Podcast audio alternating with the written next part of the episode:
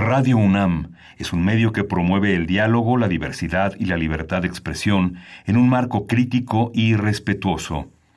Los comentarios expresados a lo largo de su programación reflejan la opinión de quien los emite, mas no de la radiodifusora. Radio UNAM presenta Primer Movimiento. El mundo desde la universidad.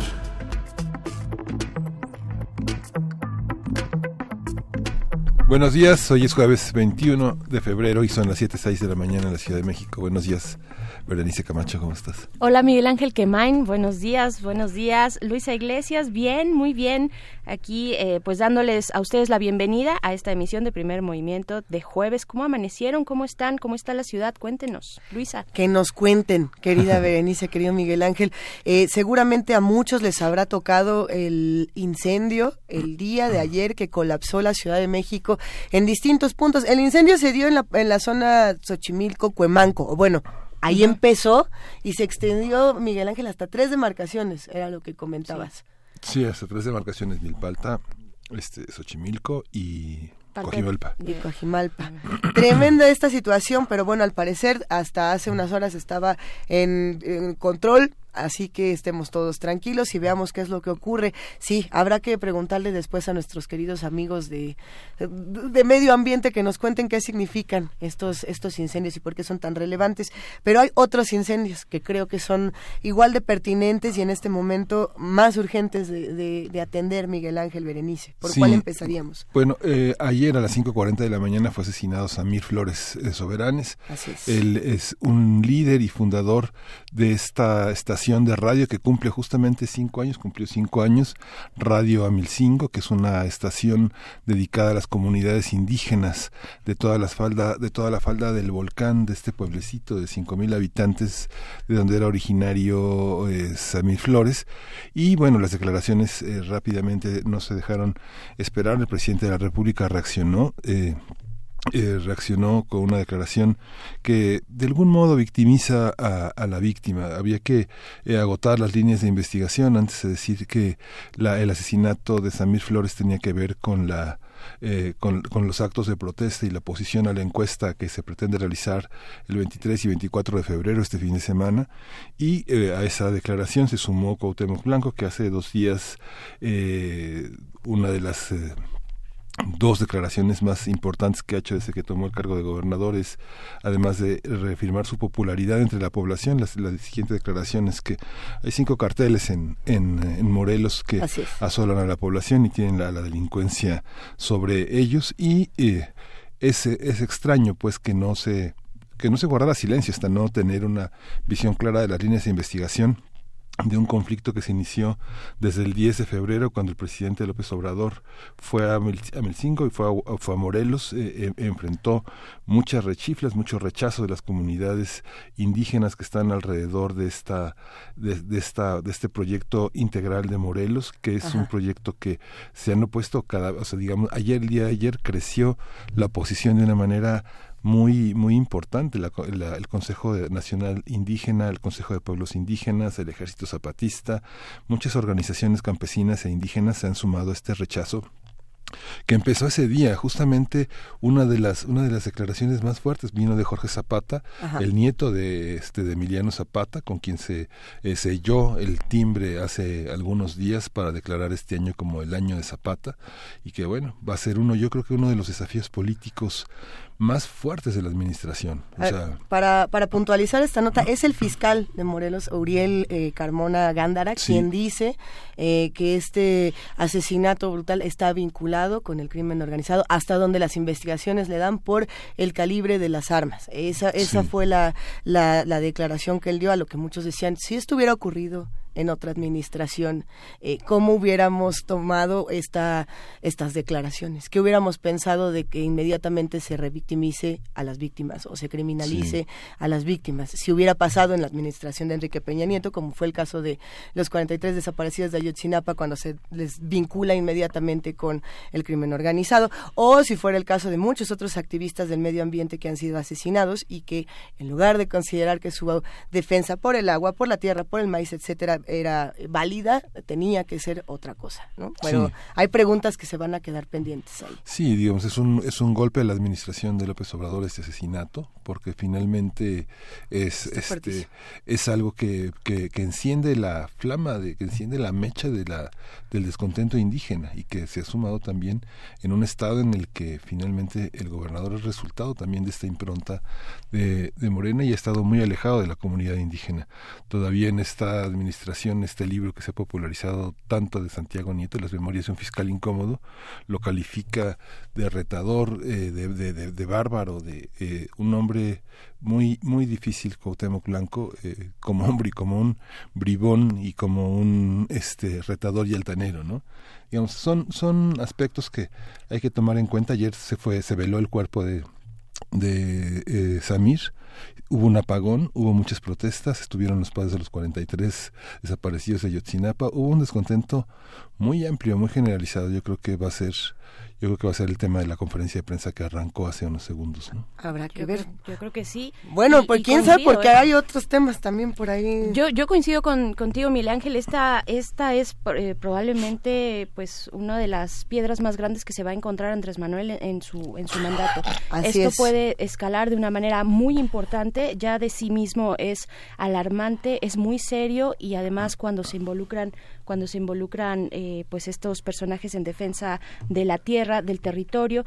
Hoy, ya hoy en la mañana, muy muy temprano, eh, las personas, los pobladores cercanos a este grupo de defensa en Amilcingo, Morelos, ya se mostraban descontentos eh, con la duda sobre la línea de investigación del fiscal estatal. ¿no?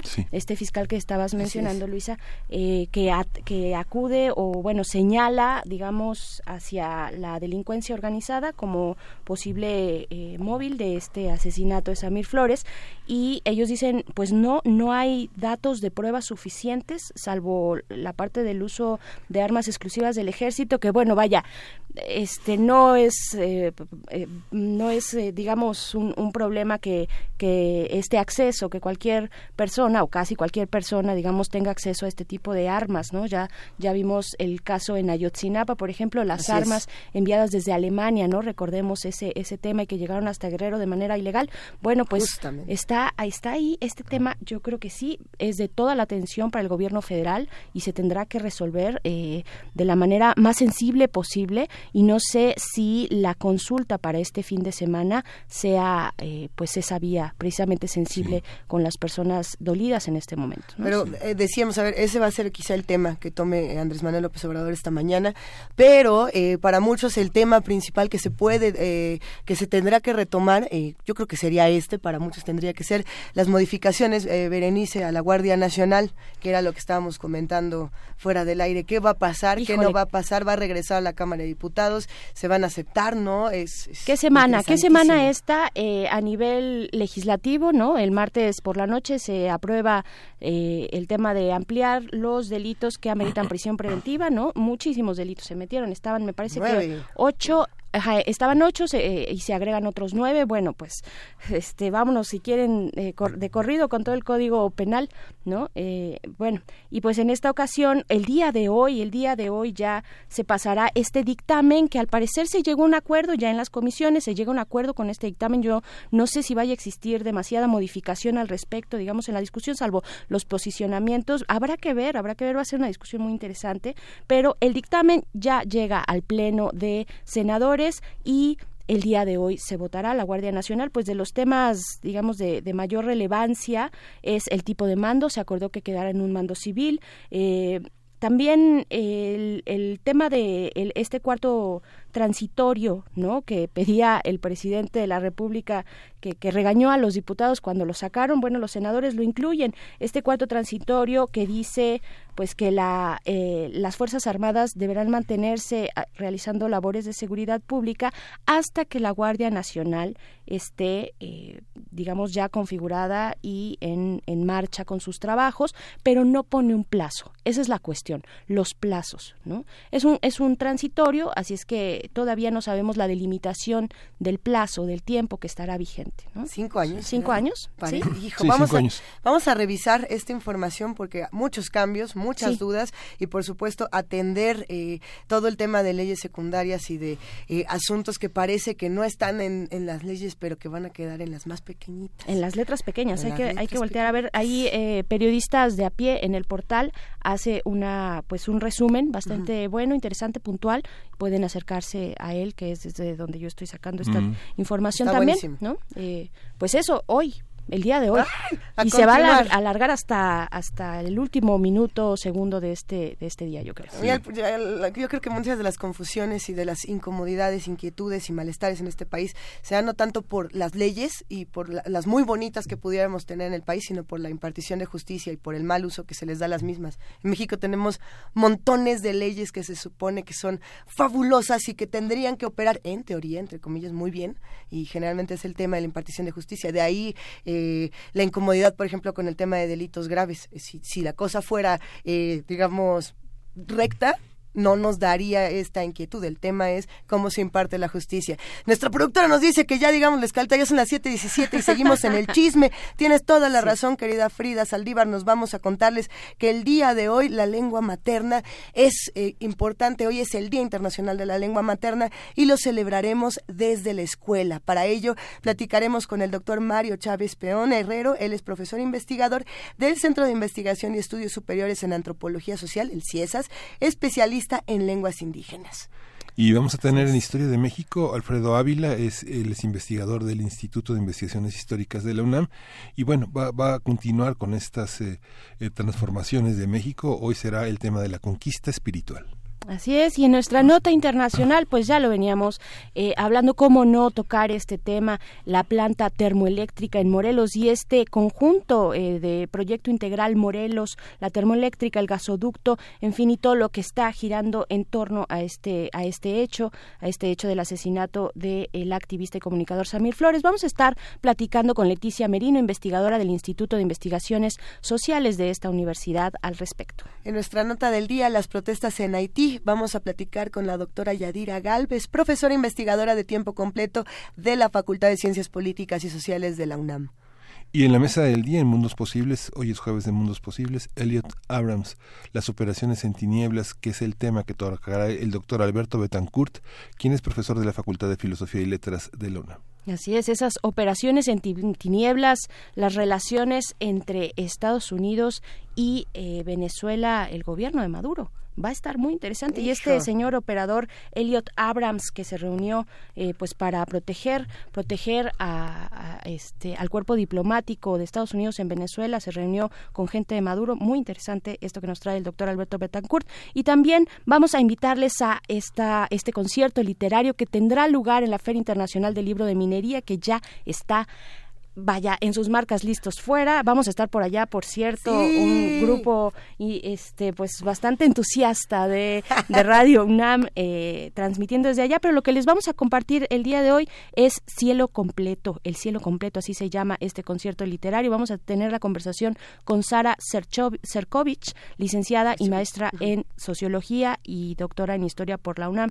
Ella que eh, pues es quien dirige este este concierto literario las letras y las mujeres de ida y de regreso. Va a estar buenísimo, quédense con nosotros de 7 a 10 de la mañana. Saludos y abrazos a todos los que nos escuchan en AM, en FM y en las frecuencias universitarias de Chihuahua. Para todos ustedes tenemos música para empezar. Sí, vamos a escuchar de Churupaca, Riego mi sombra.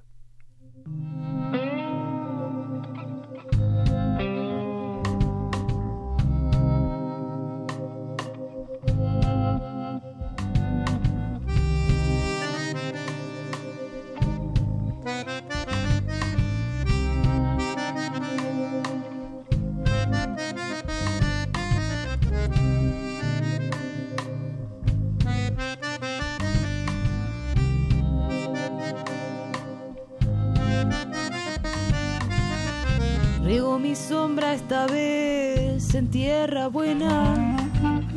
Me voy mirando los pies y me traslada a la frontera y parece fácil, pero de lejos no se ve.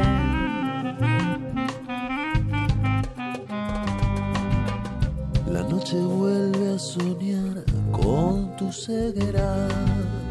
Le puse freno a esta cuerda me carcome la cabeza y mal de amores. Madre de mis dolores.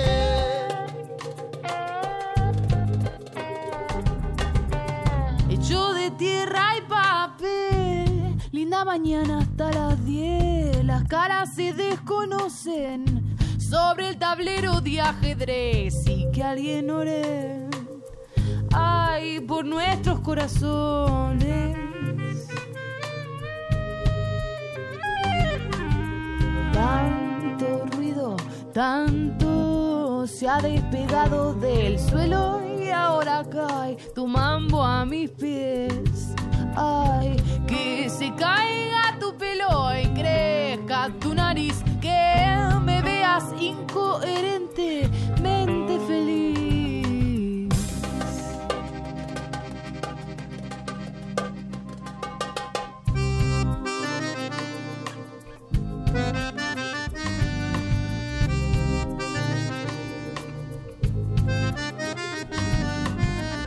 Llegó mi sombra esta vez en tierra buena. Me voy mirando a los pies y me traslada a la frontera. Parece fácil, pero de lejos no se ve.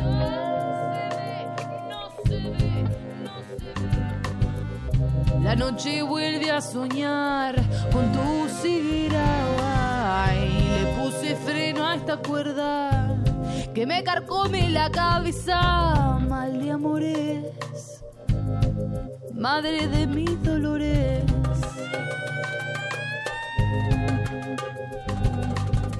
Hecho de tierra y papel, linda mañana hasta las 10, las caras se desconocen sobre el tablero de ajedrez. Y que alguien ore, ay, por nuestros corazones.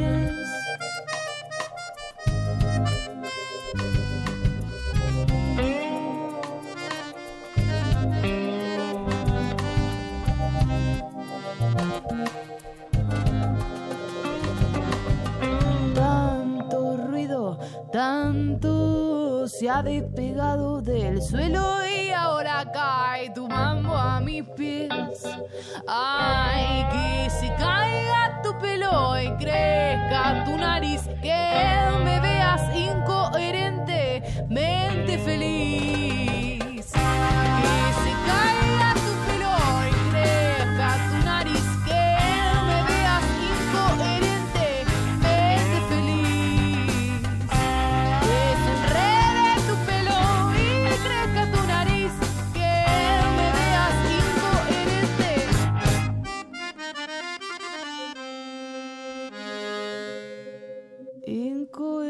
Incoherentemente feliz.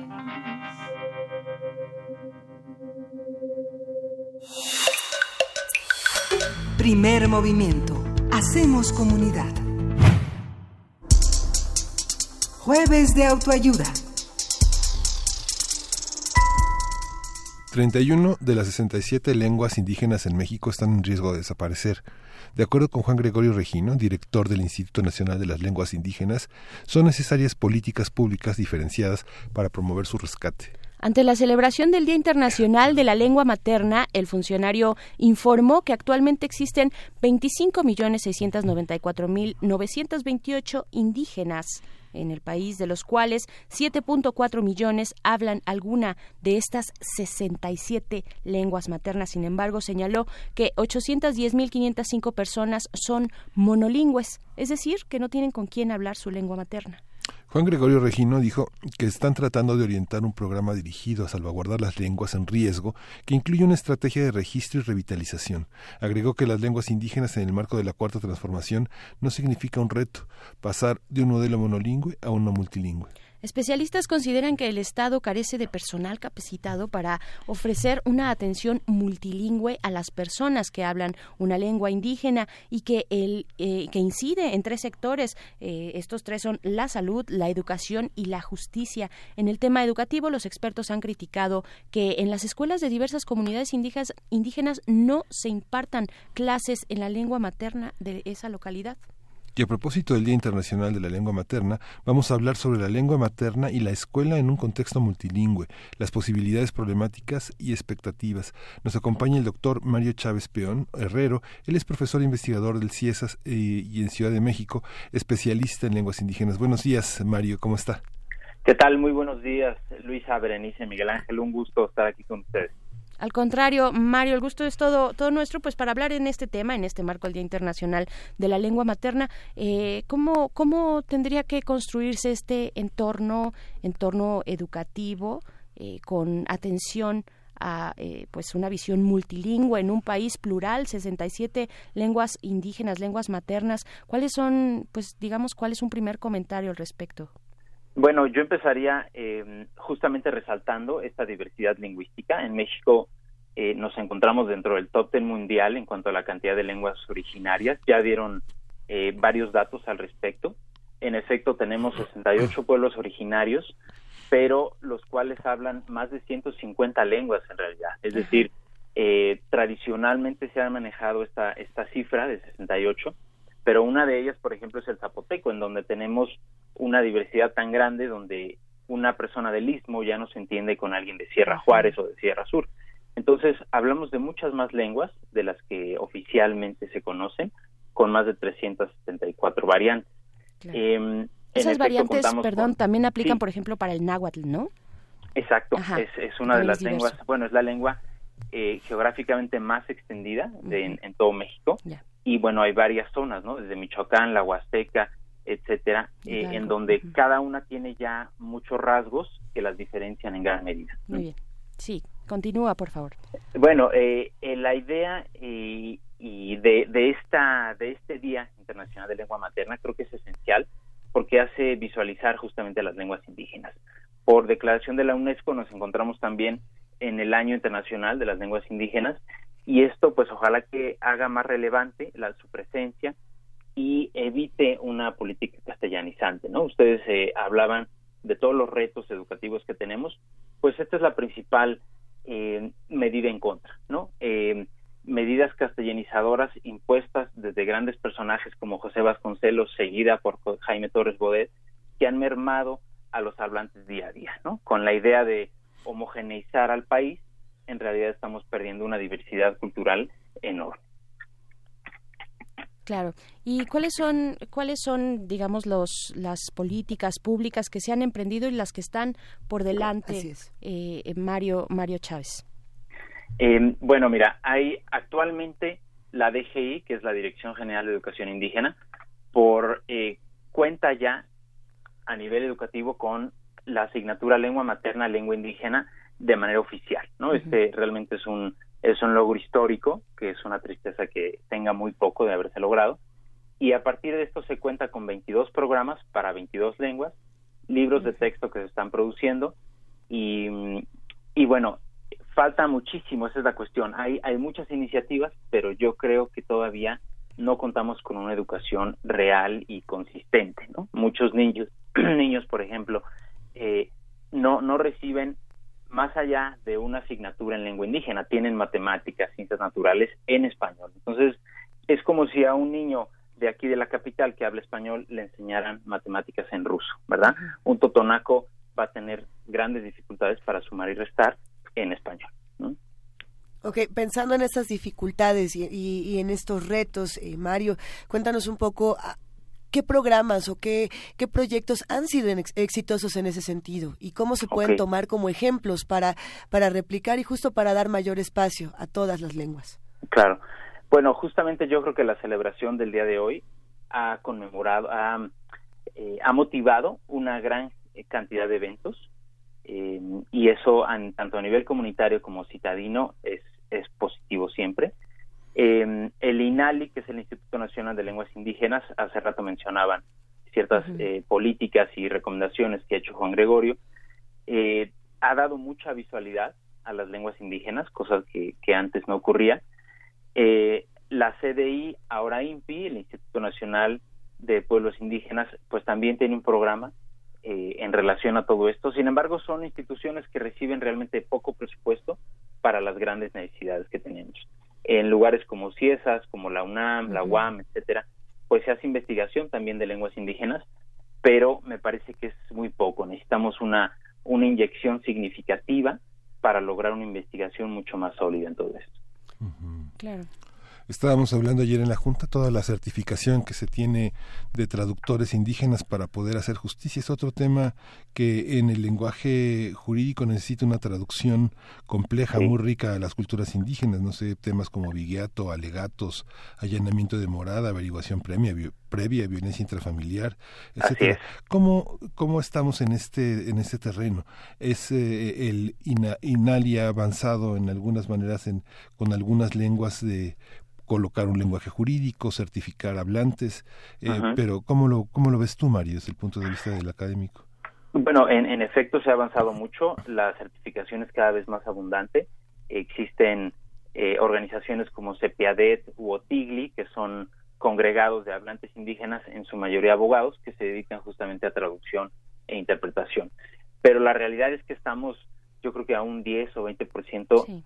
Eh, de, la, de lo que necesitamos cubrir. ¿no? Se necesitan pedagogos, abogados, traductores e intérpretes de todas las lenguas indígenas con mucha urgencia. Y el problema es que, a pesar de que hay muchas iniciativas, faltan programas más sólidos de apoyo a esta formación. Yo creo que eh, es urgente una interacción constante, intercultural, donde la sociedad aprenda de las culturas originarias, sus formas de vida, tradiciones, música, colectividad. Por ejemplo, en la mayoría de estos pueblos, contrario a la tendencia mundial, en primer lugar se pone a la comunidad, después viene la familia y solo a partir de estos colectivos se reconoce al individuo. Entonces, con ese simple dato que creo que podríamos ser mucho menos egoístas de lo que somos actualmente. Eh, pensar, por ejemplo, en esta relación que tienen eh, proyectos educativos, eh, e-, etcétera, etcétera. Me quedo pensando en la relación que hay con, por ejemplo, medios de comunicación. Un día como este, 21 de febrero, vamos a escuchar eh, toda clase de lenguas en distintas estaciones de radio, las vamos a ver en tele y, y todos lo vamos a festejar. Eso que no, que no haya duda. Y, y además vamos a estar muy orgullosos. Mañana eso ya se olvidó. Y el interés que tienen eh, los medios de comunicación que hoy van a poner sus cápsulas a toda hora para decir, miren cómo estamos visibilizando, mañana ya no existe. y, y, eso también se relaciona con, no solo, lo que pasa en medios, por ejemplo, es lo que pasa, no, solamente en medios, digamos, como la radio o la tele, también pensar en medios escritos, etcétera, etcétera. Eh, ese interés también se relaciona con estas otras políticas. ¿Qué pasa con eso? Bueno, eh, desgraciadamente sí, hay, hay como días o focos de gran atención y después un olvido, pero que creo que ya no es permanente, ¿no? Eh, ha cambiado un poco el, el matiz, ha cambiado las sensaciones, sobre todo desde los pueblos indígenas, en donde ellos buscan una constante, un constante reconocimiento. Entonces, eh, pues en efecto, hoy es el, eh, el punto más álgido en cuanto a la atención a los pueblos indígenas, pero ya ustedes mencionaban un, un hecho terrible en, en, Morelos, ¿no? Es decir, contamos con una serie de casos históricos de denigración, de eh, historia de maltratos, discriminación. Eh, pero bueno, hay, hay otras cosas positivas. Yo quisiera pensarlo en otro sentido, ¿no? Eh, soy, soy optimista después de tantos años de colaborar con lenguas indígenas y veo que cada vez están más presentes en muchos medios. Por ejemplo, el, festejo que organizó el gobierno de la ciudad para conmemorar la lengua materna, el Día Internacional de la Lengua Materna, empieza hoy, pero se sigue hasta el domingo, ¿no? Eh, el domingo justamente Roma, una película donde se pone de manifiesto el mixteco, donde se escucha a una población vulnerable, pues va a competir al máximo nivel de reconocimiento artístico. Entonces, confío en que cada vez hay más mecanismos para escuchar y ver las lenguas indígenas. El gran problema, como ustedes lo mencionaron, es que están desapareciendo. Y, y eso pensando en que además este tipo de, de, visibilización no es exactamente para las comunidades indígenas, es para los que están del otro lado diciendo, mira, qué, interesante.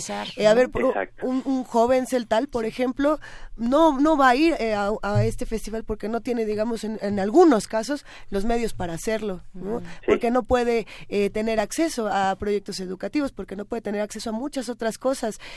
¿Qué pasa entonces con estos programas que tienen que estar eh, digamos, especializados en cada una de estas comunidades, porque de todas formas no va a ser lo mismo una comunidad celtal que una comunidad de este, zapoteca, etcétera, etcétera, etcétera. Exacto.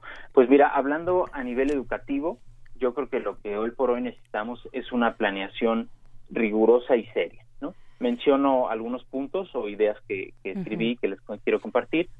De entrada, necesitaríamos un desarrollo consistente de material de calidad, desde programas para las asignaturas de lengua indígena que mencioné hace un rato, faltan varias lenguas de cubrir esta necesidad, hasta libros de texto realizados con normas eh, de, alta calidad, además de material auxiliar, vocabularios, gramáticas pedagógicas. Un segundo punto esencial es la reubicación de profesores bilingües. Reasignar toda la estructura actual sería sumamente necesario porque es de lo más común encontrar un profesor chinanteco que esté en una comunidad zapoteca o a un zapoteco que dé clases en la mixteca. Entonces son, son incoherencias de nuestro sistema, ¿no?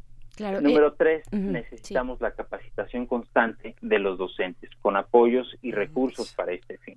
Aquí hago un pequeño comercial. Eh, junto con Rolando Hernández en el CIESAS y Regina Martínez coordinamos un, un proyecto en convenio con la DGI de 18 diplomados en 18 lenguas indígenas para 700 profesores bilingües. Es solamente una de las muchas iniciativas que debería haber. Claro. Y finalmente creo que hacen mucha falta recursos, sobre todo en las escuelas rurales, posibilidades reales para que un niño reciba educación en su lengua y pueda ser realmente competitivo. Y hablando de, de lo que dices del acceso de las comunidades indígenas a eventos, a otras cosas, pues bueno, eh, sí esperamos que haya mucha presencia indígena hoy en la ciudad y en muchos lugares, pero justamente porque son poblaciones que se han visto forzadas a migrar, ya sea a las ciudades o a Estados Unidos por eh, recursos adversos en sus comunidades. Claro, hay una necesidad imperante ahí eh, de quienes de quienes han tomado la voz también, ¿no? Eh, Mario Mario Chávez, porque hay quienes tienen o tenemos eh, por default la voz, quienes y además el beneficio que significa tener la voz hablando de medios de comunicación, ¿no? Pero ellos y ellas, estas comunidades han tomado han tomado la, la, voz, aunque no es no es suficiente. ¿De qué depende, Mario, en estos tres puntos que tocaba, sobre todo en el primero, de qué depende que unas lenguas sean favorecidas con, con, con proyectos educativos educativos eh, multilingües o bilingües y otras no. ¿Cómo está esa ponderación? Sí, tiene mucho que ver con el número de niños, por ejemplo, y el prestigio de diferentes lenguas. ¿no? El náhuatl eh, es la lengua indígena más hablada en el país, eh, históricamente es la más prestigiosa también, el maya, entre otros. Es decir, tiene mucho que ver con la cantidad de niños que hay. Para el gobierno es muy, muy complicado crear programas reales para los pueblos zapotecos, por poner otro ejemplo, o los pueblos chinantecos, muchos de ellos que se encuentran en la sierra, en lugares con eh, de, muy difícil acceso y donde realmente cada pueblo habla de una manera diferente, ¿no? Entonces, eh, crear un libro por pueblo evidentemente es, es un extremo, pero sí se necesitaría material por, por localidades pequeñas y eso evidentemente para el gobierno, para las instituciones públicas, pues es mucho más trabajo. Claro, y van de por medio los, los derechos de las personas, ¿no? Cuando hablamos, por supuesto, de educación, pero también cuando hablamos de justicia, porque uno, uno de esos derechos es que la persona que está siendo señalada entienda eh, en su totalidad y en su complejidad algo que ya de sí que ya de sí es complejo, que es el lenguaje jurídico y judicial, ¿no? Que tenga una defensa que le sepa explicar. Hablabas de, de este, pues de esta, de esta traducción, ¿no? Pero también es una interpretación de las leyes que a los que hablamos español, pues nos cuesta trabajo entender. Bueno, ese, ese trabajo es importante también, ¿no? Sí, lo acabas de decir, ¿no? A uno, uno a veces no entiende el lenguaje de derecho eh, cuando supuestamente es el mismo idioma, ¿verdad? Entonces, hablando de una realidad completamente diferente donde los derechos individuales pueden tener otra perspectiva, donde los delitos tienen otros nombres, donde, como decía, la familia y la comunidad son entidades que van primero antes del individuo y todas las leyes están hechas para individuos, ¿no? Entonces son muchas cosas que, que chocan con, constantemente y en efecto la cantidad de, de intérpretes para situaciones legales es, es mínima, ¿no? Hay una cantidad muy grande de indígenas encarcelados, muchos de ellos ni siquiera entienden bien el delito que cometieron. Y bueno, nos falta mucho para poner realmente en práctica la Ley General de Derechos Lingüísticos. Esta ley se generó, se, se creó en 2003 eh, a raíz de todo el movimiento zapatista del 94 y, y esta ley dice que todas las lenguas indígenas son lenguas nacionales junto con el español y obliga al Estado a ofrecer una adecuada atención pública. Y esto, pues tristemente, está todavía muy lejos de la práctica.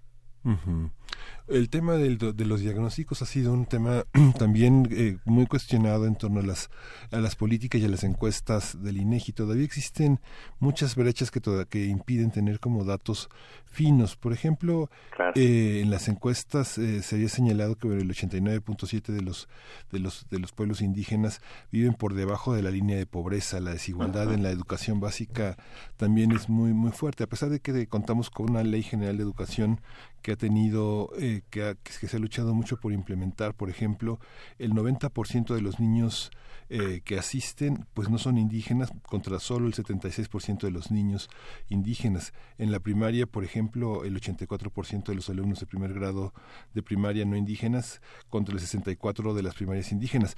Y ya no hablar de la infraestructura de las escuelas indígenas, casi son las peores dotadas, ¿no? El 50% de los maestros de las escuelas indígenas no tienen un grado de licenciatura, este, de hecho, fuera de la Universidad Pedagógica que ofrece a los maestros indígenas servicio para la formación profesional, solo 22 normales del país tienen la licenciatura en educación primaria intercultural bilingüe. El diagnóstico es complejo, ¿no? En, esa parte de educación. Muy, no, muy, muy numeralia que das es, es sumamente importante y, y, poca gente la conoce, además, ¿no? Los estados más pobres, Oaxaca y Chiapas, coincidentemente son los que tienen la mayor cantidad de hablantes de lenguas indígenas. Eh, en estos estados, así como en Guerrero, Puebla, Veracruz, hay carencias enormes, ¿no? Y obviamente son lugares en donde, sumado a las cuestiones, a las carencias educativas, pues hay narco, hay violencia, hay poca atención, incluso de salud en muchos, en muchos casos, ¿no? A ver, eh, tenemos preguntas de, de, los que hacen comunidad con nosotros. Vamos a compartir eh, algunas porque se está se está poniendo bueno este tema. A ver, por aquí, eh, por ejemplo, Rige nos dice: Buenos días, mi papá habla zapoteco del Istmo, es egresado de la UNAM. ¿Cómo puede capacitarse para enseñar su lengua? Él, él actualmente solo habla con su hermano el zapoteco y les da tristeza justamente que se pierda este vínculo y, y la enseñanza de la lengua. Claro. Bueno, eso refleja una de las realidades más comunes en muchos pueblos indígenas. Desgraciadamente, por cuestiones de discriminación, por cuestiones de, maltrato, eh, toda una generación a, lo largo y ancho del país decidió no hablarle a sus hijos en lengua indígena. Em, tristemente, pues ahí hay un vacío, hay, hay cuestiones de identidad que están en juego. En muchos otros casos, los estos mismos hablantes que decidieron no hablarle a sus hijos, ahora están hablándole a sus nietos. Entonces, eh, mi sobrina, por ejemplo, confío en que aprenda mixteco de sus abuelos, eh, a pesar de que hubo una generación que ya no pudo llevar la lengua, ¿no? Entonces, yo le recomendaría eso, volver a hablar con quien, con, con los miembros de la familia que pueda. Eh, a nivel de certificación se puede acercar al INALI, se puede acercar a la UNAM. simplemente a veces googleando se pueden encontrar muchos expertos en zapoteco, eh, así como en cualquier otra lengua. Y recientemente, justamente en la UNAM, eh, han empezado clases de zapoteco, guave, tunzabi. Esa es otra, otra cuestión, ¿no? Todas las eh, comunidades indígenas han comenzado a cambiar sus nombres y preferir sus autodenominaciones. En vez de Mixteco, Tunzabi, en vez de, de Tarasco, Mepa, perdón, de Tarasco, Purépecha, eh, e, entre otros. Sí, claro.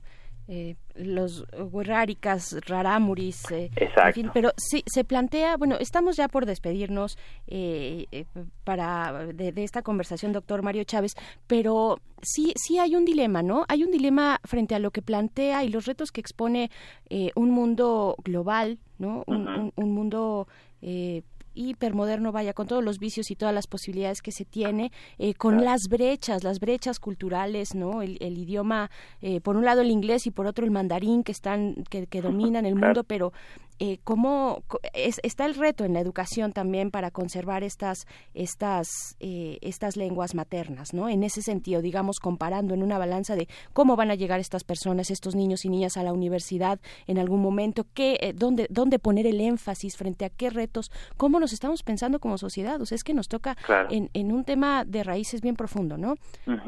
Bueno, de entrada, tenemos que aceptar que somos una sociedad multicultural, plurilingüe. Y como lo decían ustedes hace rato, eh, es más bien la sociedad no indígena la que tiene que educarse a este respecto.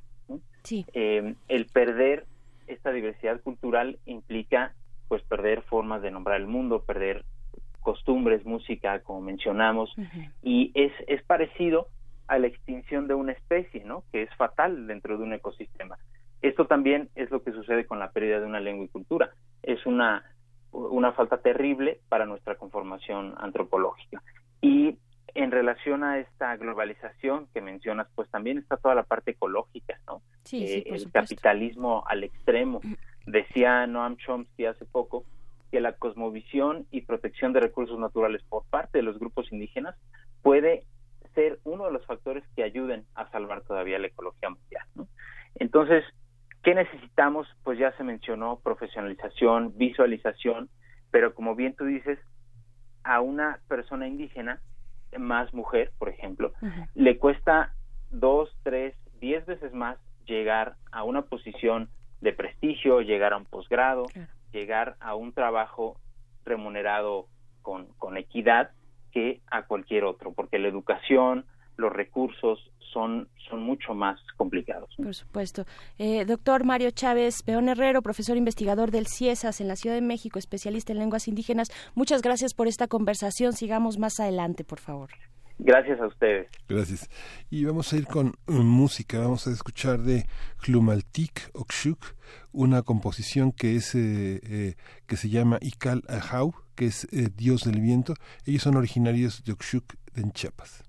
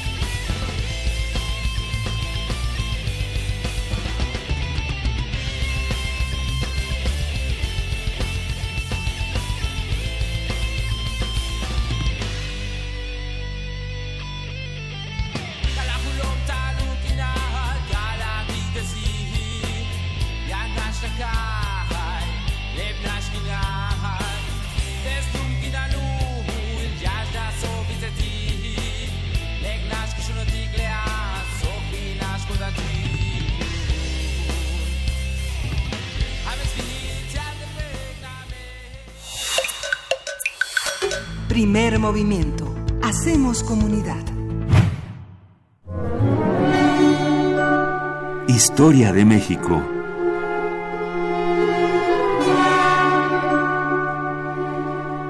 Querido Alfredo Ávila, muy buenos días, ¿cómo estás? Hola, buenos días. Estamos aquí entusiasmados, como cada semana, continuando con estas otras transformaciones, con las transformaciones que ha eh, tenido nuestro país y que, bueno, ahorita ibas, eh, ¿en cuál? ¿En cuál de todas? Pues bueno, seguimos con, la primera, la conquista. Eso. Y, eh, y hoy quiero ver una parte que, que tradicionalmente ha sido vista desde la perspectiva, ahora sí, de los ganadores y, que, y que bueno, tiene, tiene muchas aristas y me refiero a lo que eh, Robert Ricard llamó a mediados del siglo XX la conquista espiritual de México. De la conquista espiritual de México tenemos una visión que nos legaron los propios frailes que la, que, la impulsaron y es una visión llena de optimismo de un fraile que llega a una comunidad y eh, de pronto alguien dice, oigan, me voy a convertir porque lo, he escuchado y entonces toda la comunidad se convierte y tenemos allá miles de personas bautizándose eh, solo por la palabra de los, de los frailes. Tenemos esta imagen de eh, la conquista espiritual impulsada después por los descendientes, por los criollos que quisieron eh, eh, mostrar un proceso de incorporación al cristianismo que se facilitaba por la sola palabra, por la sola palabra de, de, la Biblia y, de estos frailes. Y finalmente tenemos una imagen de la evangelización construida en el siglo XX por autores como el padre Mariano Cuevas, como eh, Bravo Ugarte que lo que querían mostrar era como las órdenes religiosas hicieron una labor increíble, una labor milagrosa al convertir a millones de seres humanos en un lapso relativamente corto del siglo del siglo XVI. Lo que oculta esta, esta visión es eh, el enorme trabajo que hubo detrás de esto y que además buena parte del éxito de la evangelización se debió eh, no tanto a los frailes, sino a las condiciones políticas que había en Mesoamérica justo antes de la llegada de los españoles. Sucedió un poco como, como sucedió con la conquista, es decir, comunidades, pueblos que estaban siendo eh, estaban siendo eh, eh, explotados porque le cobraban tributo o que habían sido conquistados por otros pueblos, vieron en la religión también un elemento para poder negociar directamente con los españoles y de esa manera liberarse de la sujeción en la que estaban. Así tenemos comunidades, los totonacas son el caso más, más importante o el más eh, evidente, porque los totonacas habían sido recientemente sujetos por los mexicas, entonces tenían que pagar una cantidad de tributos que no no estaban acostumbrados a hacerlo. Otras comunidades del resto de Mesoamérica llevaban siglos pagándolos. En, en este caso es algo nuevo para ellos y entonces son muy susceptibles. Y cuando llegan los españoles y les exigen cambiar de religión, les exigen cambiar de dioses, ellos lo hacen para poder negociar mejor sus condiciones y les resulta bien, les resulta bien en el sentido de que consiguen liberarse de, eh, del dominio mexica. Esto sucede en otras, sucede en otras partes. Eh, por ejemplo, cerca, en lo que es en el estado, el estado de México, también tenemos algunos grupos mazaguas y otomíes. Desde que los mexicas empezaron a volverse poderosos, los mazaguas y los otomíes pasaron a segundo y a tercer término. Y entonces lo que sucede hacia 1524, 1525, es decir, muy rápido, es que hay algunos caciques, algunos eh, líderes de pueblos mazaguas que eh, tributan a la Ciudad de México y que eh, negocian con Hernán Cortés y lo primero que hacen es bautizarse y de inmediato empiezan a, a, dejar de pagar los tributos a la Ciudad de México. Entonces, es una manera también de negociación que depende de las propias condiciones políticas previas. Pero hay, pero hay más cosas eh, y hay dos caras. La primera, la conquista es un proceso sumamente duro y sumamente cruel, con una cantidad de explotación tremenda por parte de los conquistadores, particularmente en esos primeros años, particularmente entre 1521 1530.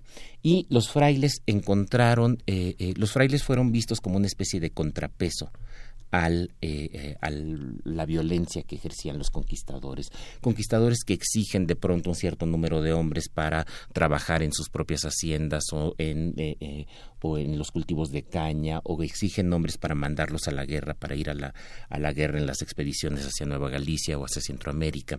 Y los frailes eh, franciscanos son los que se encargan de equilibrar un poco esto. Los franciscanos eh, son los que evitan y tienen un arma muy poderosa, la excomunión. Sabemos de algunos casos en los que los frailes consiguen eh, consiguen frenar la, la, la, aborazada sed de los conquistadores de explotar a los indígenas gracias a la amenaza de la, de la excomunión, que después en otras épocas no es tan importante, pero a comienzos del siglo XVI de verdad que es una herramienta muy, muy poderosa. Y sin embargo, esto no sería suficiente esto no sería suficiente para explicar por qué en tan pocos años, estamos hablando de, unas 30, de unos 30 años, eh, eh, hay un proceso de conversión tan importante en Mesoamérica. son muy pocos los frailes, los primeros que llegan son 12, después llegarán los dominicos y los dominicos de verdad que no hacen una labor de evangelización tan importante como los franciscanos, eh, porque los dominicos llegan y se ponen del lado de los conquistadores, luego llegarán agustinos y llegarán otras órdenes, pero el número nunca fue enorme. No hay más de un centenar de frailes evangelizando en la Nueva España en los primeros 40 años. Entonces, ¿qué sucede? Bueno, una de las primeras cosas que hacen los franciscanos y que hacen los propios conquistadores es exigir a los nobles que envíen a sus hijos a los nuevos conventos y a las nuevas escuelas que se están formando. Este también responde a una tradición prehispánica. Sabemos que los hijos de los principales tenían que ser enviados a un colegio especial a un colegio que eh, era diferente de, de, los colegios a los que se envía a todos los... ¿A qué edad? desde, desde muy pequeños. Desde muy pequeños. Desde muy pequeños, desde 6, 7 años son enviados al, al, colegio. Entonces, y también eh, eh, los, los pueblos que conquistan, cuando llegan a un pueblo que han conquistado, exigen lo mismo. Entonces, esto no resulta tan traumático. Por ejemplo, sabemos que cuando los mexicas llegan a conquistar algún, alguna población, lo primero que hacen es ordenan quemar los ídolos de esa población, ordenan quemar los dioses de esa población, o se los llevan presos. Esto es una cosa muy chistosa. Se llevan los ídolos, se llevan los dioses de esta población y los guardan en México Tenochtitlan y en cambio les dicen, y ahora tienes que poner a Huitzilopochtli. Como si eso fuera a solucionar el problema.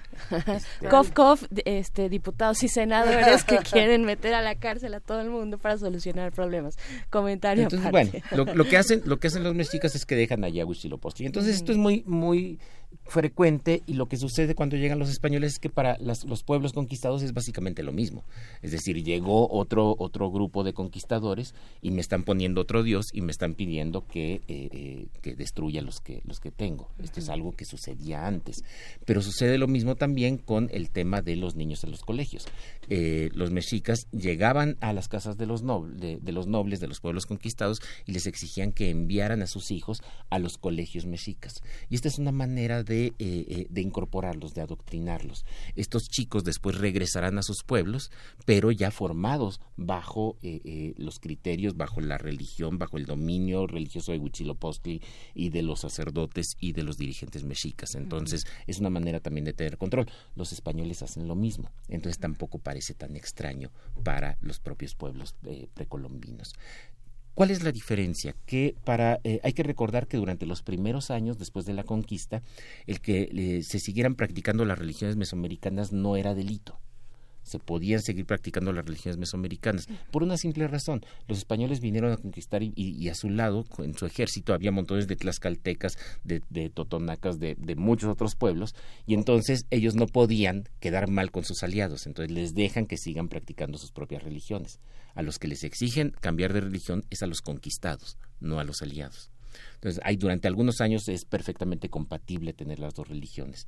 Eh, o, tener, eh, por un lado, hay, hay caciques, hay tlatoanis que lo que hacen es que se casan con una mujer cristiana, con una indígena cristiana bautizada, pero también luego se casan con una mujer que está vinculada con el antiguo sacerdocio, para tratar de quedar bien con todos. Esto es algo muy, muy, muy frecuente.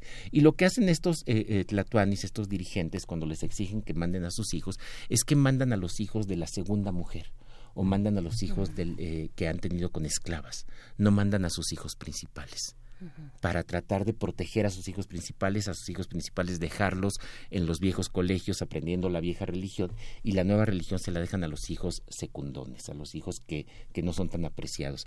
Esto va a tener una consecuencia importante, porque cuando los españoles finalmente muestren que vinieron para quedarse y que van a ejercer un dominio permanente sobre este territorio, los que van a sacar ventaja son precisamente estos hijos secundones que van a aprovechar el cristianismo para imponerse a los legítimos herederos de, eh, eh, del poder en, las, en los pueblos y en las comunidades. Okay. Qué interesante. ¿Cómo, ¿quieres, que, ¿quieres que cerremos el tema regresando de la Sí, sí, por supuesto, sí. sí, sí, ah, pues les contamos justamente que en la próxima hora seguimos con Alfredo Ávila, pero vamos a tener eh, también otras discusiones para que se queden con nosotros. Vamos a recuperar este tema de la planta termoeléctrica en Morelos, vamos a hablar de Samir Flores, vamos a estar hablando de las protestas en Haití. Así que estén pendientes para lo que ocurre en la segunda hora del primer movimiento. Vamos a una pausa y ya regresamos. Síguenos en redes sociales. Encuéntranos en Facebook como Primer Movimiento y en Twitter como arroba PMovimiento. Hagamos comunidad.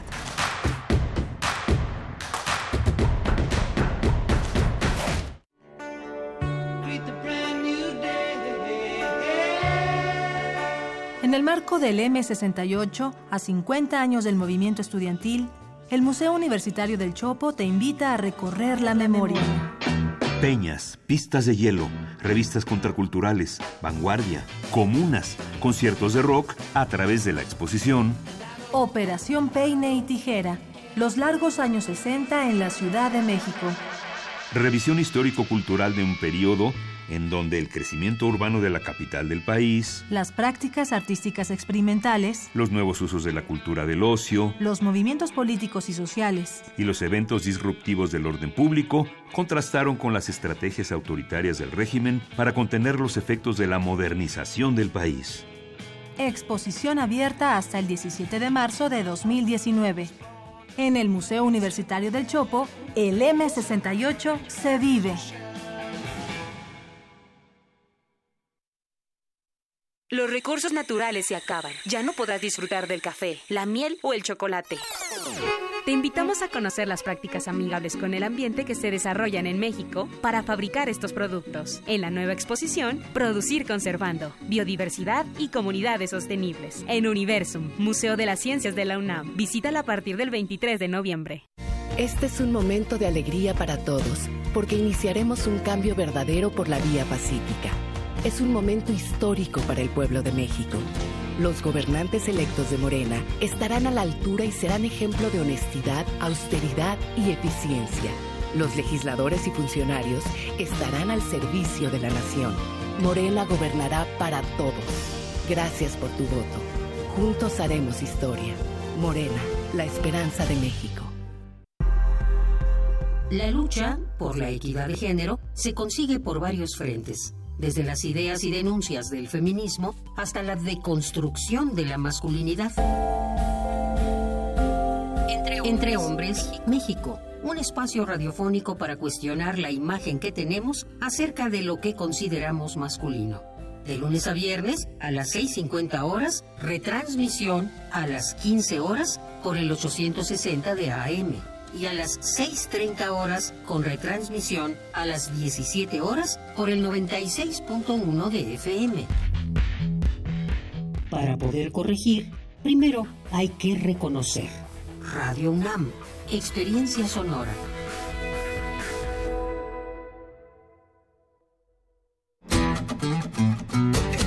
La psicología observa al ser humano, sus escenarios y comprende su diversidad. Adentrémonos en ella.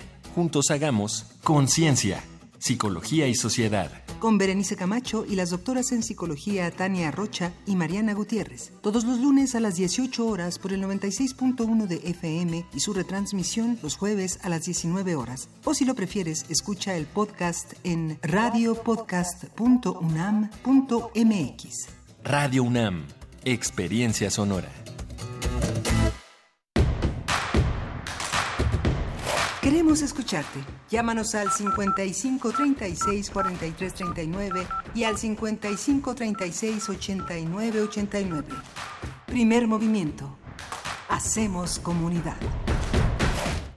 Estamos ya de vuelta en esta segunda hora de primer movimiento. Son las ocho con tres de la mañana. Gracias por sus comentarios. Hay varios por aquí en este tema que nos trae hoy eh, Alfredo Dávila, este el doctor investigador del Instituto de, Investigaciones Históricas, que nos habla sobre la conquista espiritual. Pues nos dicen aquí varias, varias cosas. Alfredo nos hablan, eh, pues eh, R. Guillermo nos dice, es una práctica cotidiana que los dirigentes mexicanos, entre políticos, militares, empresarios, se eduquen en Estados Unidos y de esa manera estamos eh, dominados, ¿no? Eh, pues, ¿qué, ¿con qué continuar? ¿Con qué continuar eh, esta conversación, Alfredo? Pues mira, el, punto, el punto más importante, lo que, lo que quiero señalar ahora es que en estas en, estas escuelas las primeras que se formaron fueron tres en Texcoco en México y en bueno en Tlatelolco y en Huejotzingo son los tres grandes conventos en los que cada año había alrededor de unos 500 o 1000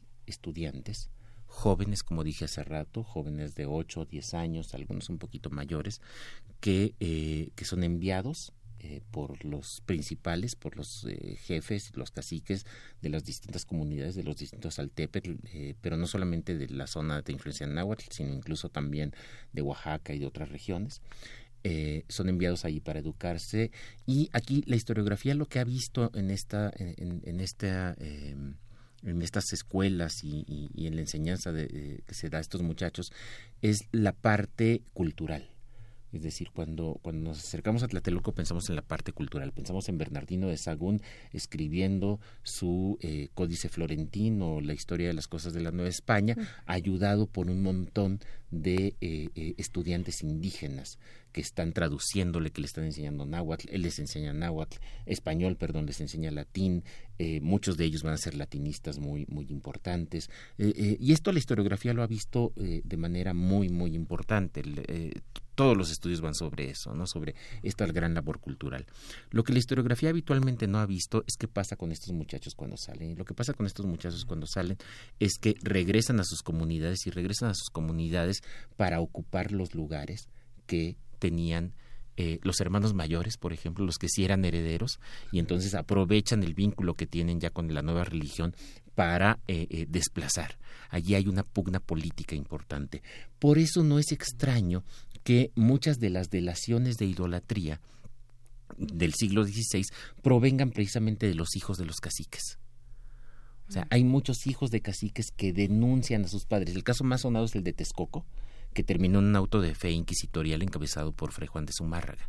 Entonces, tenemos montones de denuncias, muchas de ellas ciertas, seguramente muchas de ellas falsas, y que en realidad forman parte de una pugna, de una pugna política. Estamos hablando de muchachos, eh, eh, hoy, hoy los llamaríamos adolescentes, pero hay que pensar que estamos en el siglo XVI. Eh, eso no existía. Eso no existía.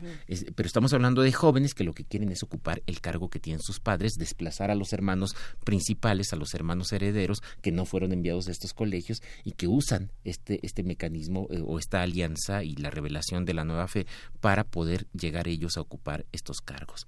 Ahora, como dije hace rato, también eh, eh, durante algunas décadas no era delito conservar las antiguas religiones. Entonces lo que hacen estos jóvenes, y esto es cosa de los jóvenes indígenas, no de los frailes, los frailes se cuidan mucho de hacer estas cosas, es que emplean tácticas muy violentas para la conversión, muy violentas. Tenemos testimonios de algunos de ellos en Tlaxcala, por ejemplo, en eh, los que llegan a las comunidades, buscan al sacerdote, al sacerdote de las viejas religiones, se burlan de él, se ríen de él en grupos, grupos de 10 muchachos, riéndose del, pobre viejo este, hasta que eh, eh, este, hasta que el viejo eh, tiene que salir huyendo, tiene que salir humillado, o tenemos por ahí un par de casos en los que el sacerdote se atreve a contestarles, se atreve a decirles, no, es que los dioses los van a castigar, estos se burlan y los apedrean. Tenemos casos de verdad dramáticos en los que son eh, los sacerdotes de, las religiones antiguas son apedreados y son quemados. Se les quema en vida. Y son quemados por estos muchachos.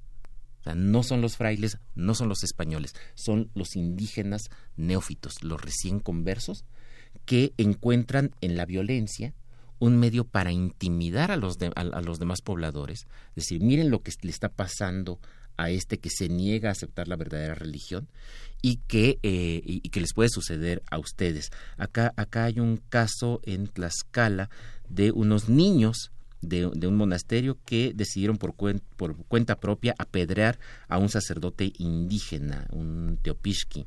Y eh, fíjense el testimonio de, los franciscanos.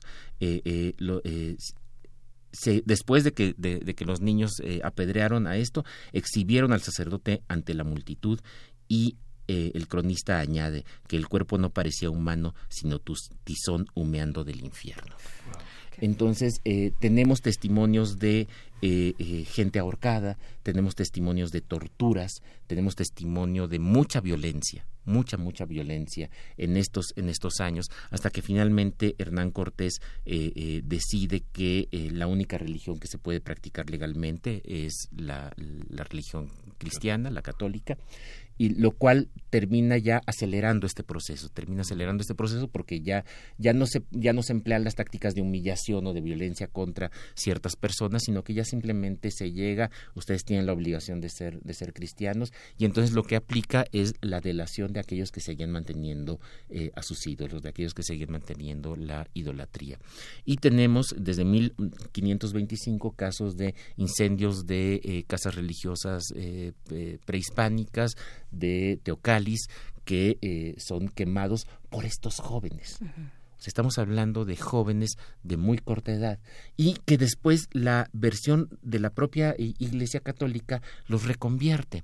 Y, eh, eh, hay un caso también en Tlaxcala bien interesante de un grupo de estos muchachos, que insisto, son muchachos entre 8 y 14 años, una cosa como esa, que denuncian, humillan a unos sacerdotes, pero en este caso, Tlaxcala, como había sido aliado de Hernán Cortés, eh, los, los, sacerdotes se sienten envalentonados y lo que hacen es que convocan a la multitud y asesinan a estos muchachos. ¿Qué pasa después? Otros muchachos también de los conventos de México llegan y asesinan a estos sacerdotes. Y los primeros muchachos eh, eh, que fueron lapidados por la comunidad terminan convirtiéndose en mártires del cristianismo y sabemos que recientemente fueron beatificados y, canonizados. pero, pero en realidad estamos hablando de un proceso muy violento. Yo creo que la gran lección es esta, es un proceso muy violento que implica de verdad condiciones semejantes a las de la propia conquista militar.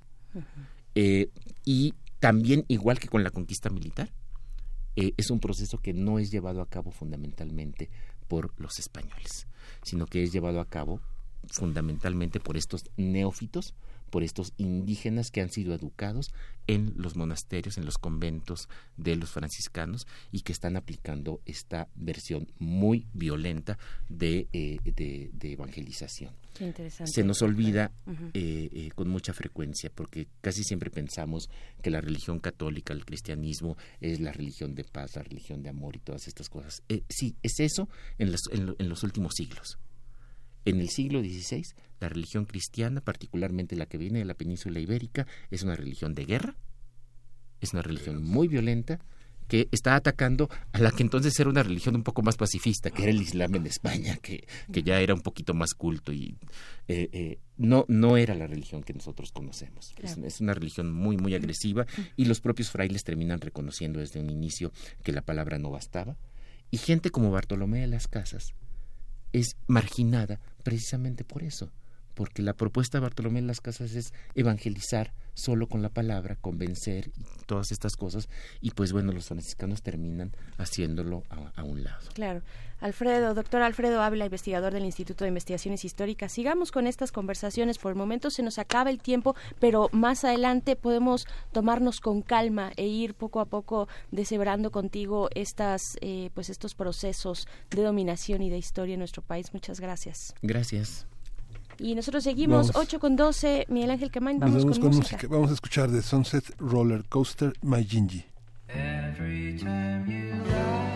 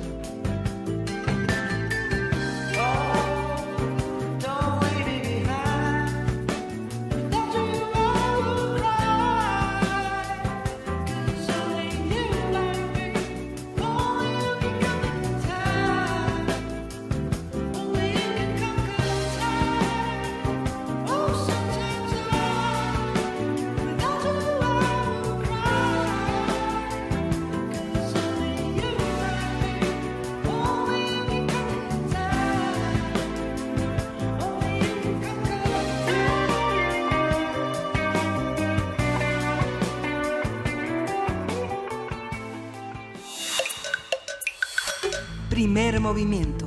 Hacemos comunidad. Nota Nacional. El gobierno federal anunció la realización de una consulta los días 23 y 24 de febrero para determinar si se pone en operación la planta termoeléctrica La, Huexca en Morelos. Eh, el ejercicio se realizará en 25 municipios de Puebla, 9 de Tlaxcala y en todo el estado de Morelos. En ese contexto, ayer fue asesinado Samir Flores, un indígena náhuatl, principal impulsor de la Organización contra el Proyecto Integral Morelos y fundador de la radio comunitaria Amilcinco. Así es, y la Comisión Nacional de Derechos Humanos condenó el homicidio y demandó a las autoridades una investigación amplia que contemple todas las líneas que el caso amerite. La Comisión Nacional de Derechos Humanos también emitió medidas cautelares para que se pondere y reflexione respecto de la consulta a los pueblos originarios y comunidades indígenas sobre la termoeléctrica. El llamado a instituciones y dependencias federales, así como al gobierno de Morelos, es que la consulta se realice en los municipios en que podría operar el proyecto y que sea previa, libre, informada, culturalmente adecuada y de buena fe, y cuente con los estándares nacionales e internacionales en la materia. A su vez, el Instituto Nacional Electoral también aclaró que no tiene atribuciones legales para participar en la organización de la consulta, debido a que no está prevista en la Constitución ni en la ley reglamentaria este tema que ya había surgido con consultas anteriores. Sí, el análisis de la propuesta de la planta termoeléctrica, cuáles son los argumentos a favor, cuáles en contra, cómo ha reaccionado la comunidad, cómo se recibe la propuesta de consulta, es el tema que nos eh, convoca hoy y para ello está la doctora Leticia Merino, es investigadora del Instituto de Investigaciones Sociales y coordinadora del Seminario Universitario sobre Medio Ambiente e Instituciones. Ella es coordinadora de la Agenda Ambiental 2018, con quien hablamos ampliamente durante todo el inicio de 2018 en la presentación de este valioso documento que ahora se pone de nuevo sobre la mesa. Eh, Leticia, ¿cómo estás? ¿Qué tal? Buenos, buenos días. Muchas gracias por, por la ocasión de hablar con ustedes. Al contrario, Leticia, muchísimas gracias por darnos la oportunidad de poder conversar esta mañana de un tema tan complejo que ha despertado tantas reacciones, tanta violencia, por otro lado, y que es importante entender eh, desde la base. A ver, ¿en qué consiste la, planta termoeléctrica y por qué ha, ha sido tema de tanta discusión? Mira, se trata, se trata digamos, yo quisiera decir que, que yo no soy la experta en termoeléctricas, he estado estudiando el tema y que a las 10 de la mañana en, en la universidad, en el Instituto de Investigaciones Sociales, tenemos un panel al que todos están invitados. Aprovecho la oportunidad con expertos y con, con miembros de las comunidades de, de Huexca. Entonces, ahí vamos a poder eh, exponer esto con más detalle, pero se trata de, de una termoeléctrica que de ciclo combinado, son dos centrales termoeléctricas, mm. de hecho, y un gasoducto de 160 kilómetros. Hay varios temas aquí. En primer lugar está el tema, está el tema del agua. Eh, el acueducto, bueno, la termoeléctrica va a usar 500 millones de litros de agua al día. ¿500 millones de litros? 500 millones de litros de agua al día.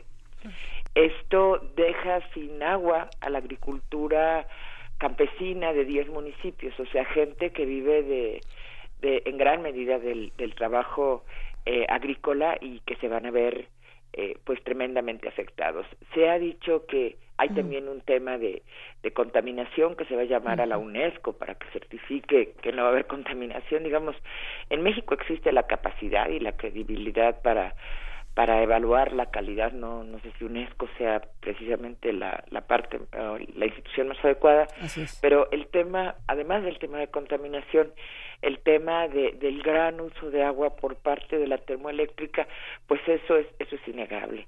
Por otra parte, este, está el tema de que el abasto de la termoeléctrica se va, se va a realizar en un 85, bueno, con gas, obviamente, y es gas que en un 85% proviene de fracking, gas importado de Texas, en su gran mayoría 70%, resultado de esta técnica tan depredadora que es este, la fractura eh, hidrológica, de lo cual podemos hablar o ya hemos hablado en otras ocasiones que esperamos eh, en campaña el presidente López Obrador se comprometió a, a, no permitir el fracking en México. Esto viene de, de, fracking en Texas pero de todos modos digamos es, es un tema eh, sumamente preocupante. Está el tema también de, de que como parte del proyecto integral Morelos, o sea, son dos termoeléctricas, el acueducto y un gaseoducto que transporta el gas, que pasará 20 kilómetros del volcán Popocatépetl, el, el décimo volcán más activo eh, en el mundo, digamos, si vivimos en 2017 el tema de, de un sismo, pues eh, justamente en esa, en esa región. Entonces, aunque se tomen supuestamente medidas de seguridad, es un tema sumamente, o sea, el tema del riesgo ambiental es, es muy preocupante, es una región poblada, densamente poblada, se piensa desarrollar ahí un polo este, industrial y habitacional, incrementar en uno o dos millones este, de habitantes la población de la región en caso de un desastre, pues va a ser prácticamente imposible de, evacuar. Este es un proyecto, vale decir, que la administración eh, actual hereda de administraciones pasadas, o sea, esto empezó, este, la concesión de la construcción se dio con, con Calderón, este, y este proyecto fue muy apoyado por el gobierno del estado de Graco Ramírez. Lo, lo hereda la administración actual como el tema del aeropuerto, el aeropuerto de la Ciudad de México. Entonces, este, creo que se requiere un balance de, de riesgos, de costos, de afectaciones eh, más extenso, más profundo, y que el argumento de esto ya estaba aquí y hay que concluirlo no no aplica. Por, digamos, el daño a la región, el daño a la cultura, al modo de vida de las comunidades de la región que han resistido por, por siglos eh, y continúan viviendo ahí, pues es, es muy grave y Samir Flores fue un claro defensor de las formas de vida de las comunidades de, de la región, de la falda de, de las faldas del Popo. Eh, por otra parte está el tema de que existen alternativas, de que el costo de operar la planta va a ser muy alto. Eh, y el costo, digamos, el costo de operar y mantener una planta, eh, eh, esta planta va a ser de 5.300, a ver, 5.300 millones eh, de dólares.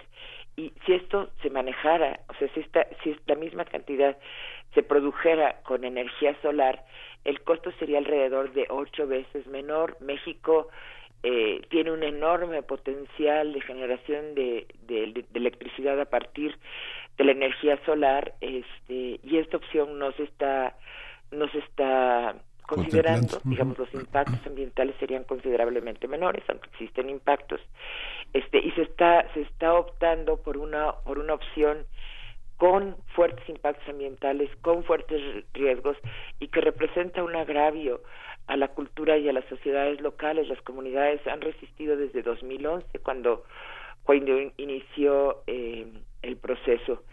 Este, entonces, digamos, el tema preocupa y, y la muerte de, de Samir Flores, pues agravia, duele y, y preocupa mucho más, ¿no? Eh, Leticia, pensando en todo esto, en este eh, progreso entrecomillado a costa de qué, hay una, una serie, por supuesto, de reacciones, como ya lo decíamos, de mucha violencia, pero también de, de discursos que hay que tomar en consideración. A ver, el el 10 de febrero, eh, Andrés Manuel López Obrador dio algunas declaraciones, por supuesto, sobre este tema. Voy a, voy a eh, compartirte una de ellas. Él, él dijo, eh, si esta planta no opera, tendríamos que comprar la energía a las empresas particulares extranjeras. Esto lo digo así con toda claridad para los que enarbolan las banderas de oponerse a la planta, incluso por razones de tipo ideológico, también tomen en consideración ese elemento. ¿A qué se refiere? A ver, ¿qué tan, ¿qué tan urgente? De todos modos se va a comprar a empresas este, extranjeras como decía, 80-85% del, del abasto de gas este es es proviene de, de, Texas, y, y, esto se va a hacer de todos modos. Eh, y yo no creo que sea un, un todo o, o, o nada, o sea, está claramente la, la elección, la opción de la energía solar que sería muchísimo menos costosa y que puede generarse a partir de a partir de, de la producción nacional y del desarrollo nacional a partir de energías limpias eh, y con la participación local. Entonces yo creo que, que es un dilema eh, que es un dilema que, que no que no es tal, o es un falso dilema. u otra, hay otras opciones. Este, yo espero realmente que que, que el presidente abra en este sentido su, su perspectiva es, es muy importante.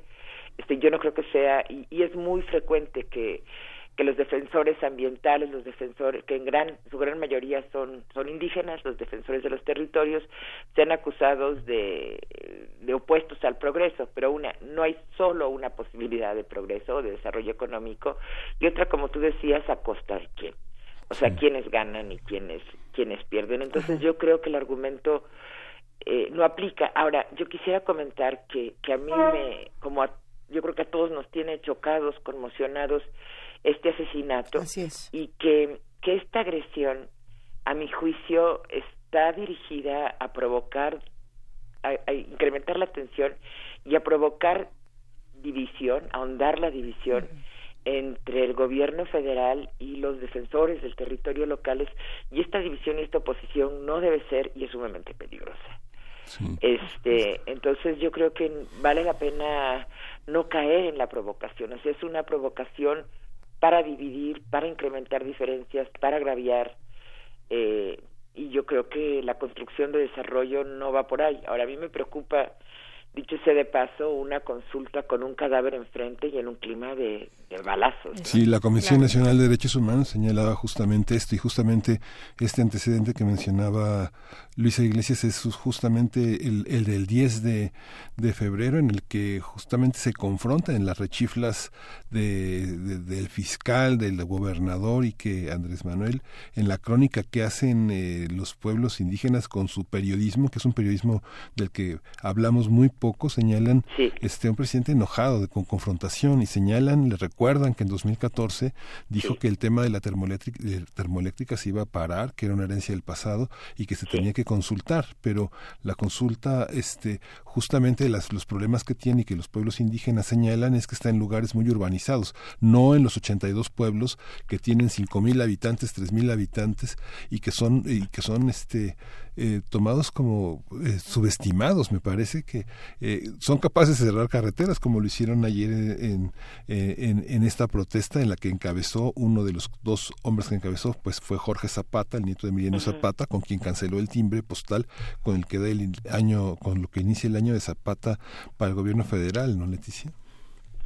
Sí, sí. Por otra parte, digamos, no ha sido clara la la metodología, el control, la legitimidad de la consulta. Y México es signatario del convenio 169 de la Organización Internacional del Trabajo que establece las condiciones de las consultas a los pueblos indígenas afectados por decisiones gubernamentales. Este y bueno la consulta que se está proponiendo no considera este compromiso internacional de México que digamos que es un instrumento de defensa de, de los pueblos indígenas y de los luchadores indígenas que es que es muy muy valorado. Entonces yo creo que que en el clima de polarización que existe eh, de polarización y de violencia pues la consulta es no es muy afortunada, o sea, no no va a abonar a la legitimidad ni a construir consensos, pero insisto, este yo creo que que el que el polarizar eh, tiene un riesgo muy grande, ¿no? Por supuesto, eh, Leticia Merino, también, bueno, eh, eh, ahondando todavía un poquito más en esta consulta, y no es que nos parezca que, ¿no? O en tu caso te parezca que, sino que estamos hablando de evidencias, ¿no? Estamos hablando de este convenio de la Organización Internacional del Trabajo, ¿no? Estamos hablando también de las, de, esta aclaración del Instituto Nacional Electoral en el que dice, pues no, no tengo facultades, no tengo estas atribuciones para participar en la organización de una consulta que se lleve a cabo, eh, vaya con todas, eh, con, con, toda la instrumentación necesaria y, siguiendo protocolos y apegado al derecho internacional. Eh, ¿qué, qué, qué, qué, más decir? O sea, hay, hay, mi pregunta es, eh, los, los pueblos los pueblos que serán consultados cuentan en este momento con la información suficiente con la eh, con la información eh, necesaria adecuada cercana accesible yo creo que no y está también el tema que por la cuestión de la confrontación y el conflicto muchas gentes de los pueblos este afectados indígenas y núcleos agrarios ejidos comunidades que rechazan la consulta no van a participar. Esto ya se ha dado en otros procesos de, de consulta, que se argumenta que la consulta es un mecanismo de legitimación de decisiones decisiones ya tomadas, entonces no no va a participar muchas de las gentes que deberían de participar. Y creo que van a participar hay el riesgo de que participen gentes que no tienen el mismo derecho ni se ven afectadas de la misma manera, o sea que no tendrían por qué participar en sentido en sentido estricto. Entonces yo creo que es muy muy problemática la, la consulta en este momento en las condiciones de, de violencia y de agravio por la muerte de, de Samir Flores que, que se vive en la región y que se vive en, en el país y yo creo que está el riesgo además de, de que abone a construir una confrontación de los de los defensores de las comunidades indígenas de los defensores de los derechos de los pueblos con el gobierno federal, lo cual me parece eh, sumamente peligroso, este, porque digamos porque hay promesas, este, porque eh, por otra parte digo hay que reconocer al César lo que es del César. El martes salieron, fueron liberados tres tres luchadores de la comunidad indígena de Tlanisco, o sea, cumpliendo la promesa del presidente López Obrador de liberar a los presos políticos, gente que estaba encarcelada con sentencias de 50 años por defender sus manantiales, están saliendo, o sea, por un lado... Con presión de la ONU, ¿no? En este caso como, un, un cumplimiento de compromisos de liberar a gente que, que ha sido injustamente sentenciada por defender eh, su agua y a los dos días tenemos el tema del asesinato que de, de grupos de gente que creo que la, la, la intención es, confrontar confrontar aislar el movimiento indígena y confrontarlo con el gobierno federal. Entonces este creo que debemos de, de abonar a construir consensos y esto cuesta y no se logra con consultas impuestas de un día para otro, ¿no? Sí, este, hay una hay una pregunta eh, que es eh, importante hacer. Después de que hablamos tanto aquí en Primer Movimiento del SUSMAI, de que ustedes presentaron toda esta agenda, ¿es posible hablar de una consulta en temas ecológicos? se, se, tienen que poner a consulta. Nosotros sabemos que ya los derechos humanos no se ponen a consulta, pero cuando están involucrados estas evidencias científicas. Hay un derecho humano, gracias por la pregunta, hay un derecho humano reconocido constitucionalmente a un medio ambiente sano. Y hay un derecho humano de acceso al agua reconocido constitucionalmente. Entonces, este, yo creo que que el, que el tema es, o sea, la pregunta es muy importante, ¿cómo se legitiman, se construyen consensos este cuando se afecta el medio ambiente o para proteger el medio ambiente? Bueno, y, y también, ya que tengo el micrófono, el, en el SUSMAI transformamos la agenda en observatorio en observatorio de política ambiental iniciamos hoy con el seminario sobre Huesca este y, bueno, yo espero que, sigamos hablando de esto, ¿no? Eh, digamos el tema de consultas y las condiciones de la consulta y qué es lo que se consulta, este, es importante y, yo creo que es un tema que está en construcción. Sin duda, Leticia. Eh, ¿Dónde nos vemos? ¿A qué hora nos vemos? A las nueve y media de la mañana. Eh, sí, en el Instituto de Investigaciones Sociales de la de la UNAM, este, vamos a hablar de, de los impactos de la termoeléctrica sobre el agua de la región, sobre los ecosistemas, sobre las sociedades, las comunidades campesinas y los, los pueblos, los municipios, sobre el tema del riesgo que ya mencionaba, del riesgo sismológico y vulcanológico y de la, de la opción de energías solares y va a estar con nosotros este gente del, del Frente de Defensa de, de los Pueblos de, de Morelos eh, Puebla y Tlaxcala. Entonces, ojalá que nos acompañen, si no están presencialmente, se puede seguir en YouTube, mm, en el canal del SUSMAI, este susmai.unam.mx, este y los esperamos. Y, y bueno, yo espero que sigamos estando en contacto ha sido, ustedes han sido muy generosos con nosotros y lo agradecemos mucho. Al contrario, Leticia Merino, muchísimas gracias. Sí, y esto responde, por ejemplo, a este cuestionamiento que nos manda por redes sociales Henry Cabrioler nos dice, me gustaría que pusieran en la mesa que no hay información sobre la termoeléctrica. En ninguna página aparece el proyecto, el gobierno solo ha hecho propaganda. Eh, Henry, si estás interesado en estos temas, eh, trata de asistir el día de hoy a las nueve y media de la mañana para que todos podamos abonar esta discusión. O de seguirnos y la información, digamos, la grabación del seminario va a seguir eh, en línea en el sitio web del, seminario para los que quieran informarse más y yo creo que que sí es fundamental estar informados de estos temas que digamos, si se construye, si se, si se abre la, la termoeléctrica, es, es un tema irreversible por, por muchos años, ¿no? Más allá de, de nuestro ciclo de vida. Este, entonces, bueno, yo los, los espero, espero, los espero que nos acompañen electrónicamente o presencialmente y, muchas gracias otra vez. Muy buen día. Gracias, gracias, a ti, eh, Leticia Merino, doctora investigadora del Instituto de Investigaciones Sociales, coordinadora de este seminario universitario sobre el medio ambiente y, e instituciones, el SUSMAI, y coordinadora de esta Agenda Ambiental 2018. Eh, nos encontramos pronto por acá. Un abrazo, bye. Gracias. vamos a escuchar eh, de James Blake, Barefoot in the Park.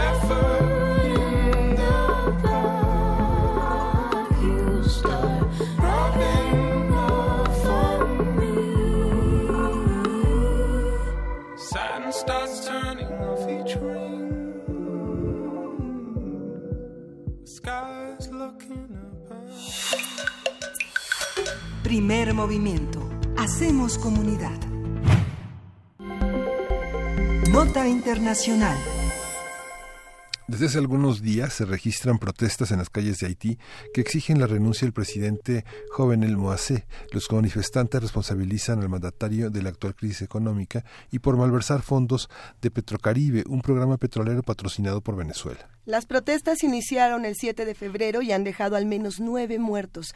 La oposición ha convocado una marcha para mañana viernes y han descalificado los esfuerzos de Moise para solucionar la crisis. Representantes de la ONU, la OEA, así como embajadores de Alemania, Brasil, Canadá, España, Estados Unidos, Francia y la Unión Europea solicitaron a la sociedad haitiana y al gobierno iniciar un diálogo para salir de la crisis política y económica. La ONU manifestó su preocupación por la actual situación en el país caribeño y advirtió que la crisis podría eliminar los avances logrados por organizaciones humanitarias en los últimos años. Haití no ha logrado superar los estragos causados por el terremoto de 2010 y por su posición geográfica que es altamente vulnerable a desastres naturales. Vamos a conversar sobre las notas emanadas de Haití en los últimos días, las demandas de la población, la respuesta del presidente Mus y las ramificaciones políticas eh, y sociales para este país y la región. La doctora Yadira Galvez. Ella es profesora investigadora de tiempo completo de la Facultad de Ciencias Políticas y Sociales de la UNAM y experta en temas de seguridad internacional y defensa, así como de América Latina. Buenos días, eh, doctora Yadira Galvez. ¿Cómo estás? Hola, muy buenos días, Miguel Ángel, Luisa y Berenice. Muy bien, gracias. Qué gusto compartir con ustedes esta mañana. Al contrario, doctora Yarida, Yadira Galvez, eh, ¿qué está sucediendo en Haití? ¿Cuál es tu, tu primera lectura de esto que ocurre en los días recientes? Bueno, me parece que es muy preocupante que una vez más Haití esté sumido en una profunda crisis de gobernabilidad, una crisis social que se acerca ya, como lo han señalado las organizaciones internacionales, a un nivel de crisis humanitaria derivado de la de que se conjugan pues una serie de factores. El tema sí de la debilidad institucional y del cuestionamiento a las capacidades del presidente Moïse, derivado de también acusaciones de corrupción y por otro lado, pues sin duda la crisis económica y social que está viviendo el país que refleja también pues una profunda descomposición y los retos que no solo el gobierno de Haití tiene para hacerle frente, sino también hasta dónde llega o no la responsabilidad de la comunidad internacional en el sentido de que todos los esfuerzos que se han hecho desde 1990 hasta hoy no han dado los resultados que se pretenden derivado bueno de las propias características del país. Claro, ¿qué está caracterizando este Estado haitiano en términos políticos, en términos de, de proyecto de nación, de un proyecto de un orden eh, político? Eh, ¿Estamos ante un fracaso? ¿Lo podemos decir así? Eh, vaya, y con todas estas acciones que ha llevado a cabo el gobierno y, y aquellos que tienen el poder, el poder político, las posibilidades eh, tal vez de, eh, de, lucrar, no sé, con la ayuda humanitaria que ha llegado eh, en los últimos años a Haití. ¿Cómo, ¿Cómo lo ves tú, Yadira? Sí, mira, coincido contigo. Por un lado tenemos una caracterización de lo que se ha denominado un Estado fallido, en el sentido de que el gobierno no tiene capacidad para mantener su estabilidad, para cubrir con estas, cumplir con estas demandas de la gente, pero además en donde terriblemente se conjuga el gran cáncer de Haití desde su constitución hasta ahora que tiene que ver con la corrupción y con una clase política que no termina de comprometerse desde pensemos, por ejemplo, en las tremendas dictaduras de los Duvalier, pasando por la transición democrática y los gobiernos de Aristide, Preval y todos los líderes políticos que han sido acusados de corrupción. Y en este momento, una de las acusaciones que pesa sobre el presidente Moïse tiene que ver con la corrupción vinculada a las entregas de petróleo y el apoyo petrolero que se le da a través de Petrocaribe vía Venezuela. Entonces, los haitianos salieron en esta ocasión a eh, manifestarse para saber y pedir rendición de cuentas alrededor de esta parte de la corrupción, pero a eso además hay que agregarle una profunda crisis económica y social que se ha reflejado en el incremento de costo de vida, en la carencia de alimentos, en problemas severos de salud y en el caso de las organizaciones internacionales que han prestado ayuda, pues se han alertado respecto a que si tú no tienes estabilidad en un país en el sentido más amplio de instituciones que funcionen y capacidad de hacer llegar la ayuda sin intermediarios o sin corrupción, pues también estos esfuerzos se ven frenados y se han visto frenados no solo desde el terremoto de de 2010, sino alrededor a lo largo de esta historia debido a distintas complicaciones. Es, es, es complejo eh, y también creo que llama la atención lo que ha ocurrido eh, fuera, digamos, alrededor de Haití, cómo ha reaccionado esta, esta reacción internacional, esta ayuda o falta de la misma. Eh, Yadira, ¿qué ha pasado en ese sentido con otras autoridades que, digamos, uno estaría esperando que se solidarizaran de alguna manera con este conflicto sin meter mano, bueno, porque ya, ya estaríamos hablando de otras cosas. Pues sí, mira, sin duda hay un llamado por parte de Naciones Unidas al gobierno y a la sociedad civil para que lleguen, como lo mencionaron en la nota, a una primera mesa de diálogo o que bajen el nivel de conflicto. Sin embargo, pues sí hay una, podemos hablar de una corresponsabilidad de la de la eh, comunidad internacional en diversos sentidos. Primero, porque es hasta ahora que otra vez se pone el foco en la crisis humanitaria de Haití cuando en teoría, cuando se retira la misión de Naciones Unidas de Estabilización, la llamada MINUSTA, el país estaba encaminado. Hace un par de años se señalaba que el país ya tenía cierta estabilidad, pero sí se alertaba de la fragilidad todavía de algunas instituciones. A lo que voy es que la propia misión fue que fue cuestionada por temas relacionados con abusos alrededor de la prestación de ayuda. Hubo soldados de la misión que fueron señalados de violaciones o del intercambio de favores sexuales por dar el apoyo humanitario. Entonces, hay hubo un cuestionamiento muy fuerte eh, y que impacta directamente a las propias misiones de paz de Naciones Unidas en el sentido de que no es sostenible si no tienes capacidad de reconstrucción de las instituciones y le das ahora sí que independencia al país, porque ya se vio que en cuanto se sale la ayuda, empieza otra vez el caos. Y del otro lado tenemos a una República Dominicana que está muy preocupada porque es país frontera, pero la comunidad internacional, en el caso de los, los países de América Latina, pues han estado enfocados en la crisis venezolana y han dejado de lado el problema de Haití, cuando también es un tema fundamental para resolver por la crisis que puede generar en términos de migración, en términos de violaciones sistemáticas a los derechos humanos.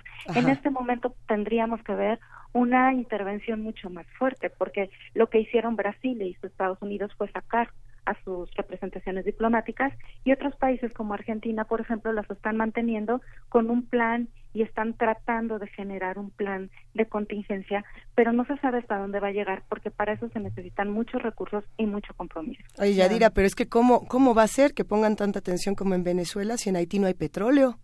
¿O cómo? ¿O qué pasa con eso? Parece que si no hay un recurso que puedan tener otros países, no hay ayuda humanitaria, ¿no? Mira, en Haití se ha intervenido, insisto, desde los 90 hacia acá, tratando, por un lado, la OEA acompañando, por ejemplo, los procesos electorales. Cuatro países de América Latina, Brasil, Argentina, Chile y Uruguay, estuvieron muy involucrados en todo el proceso de la MINUSTA.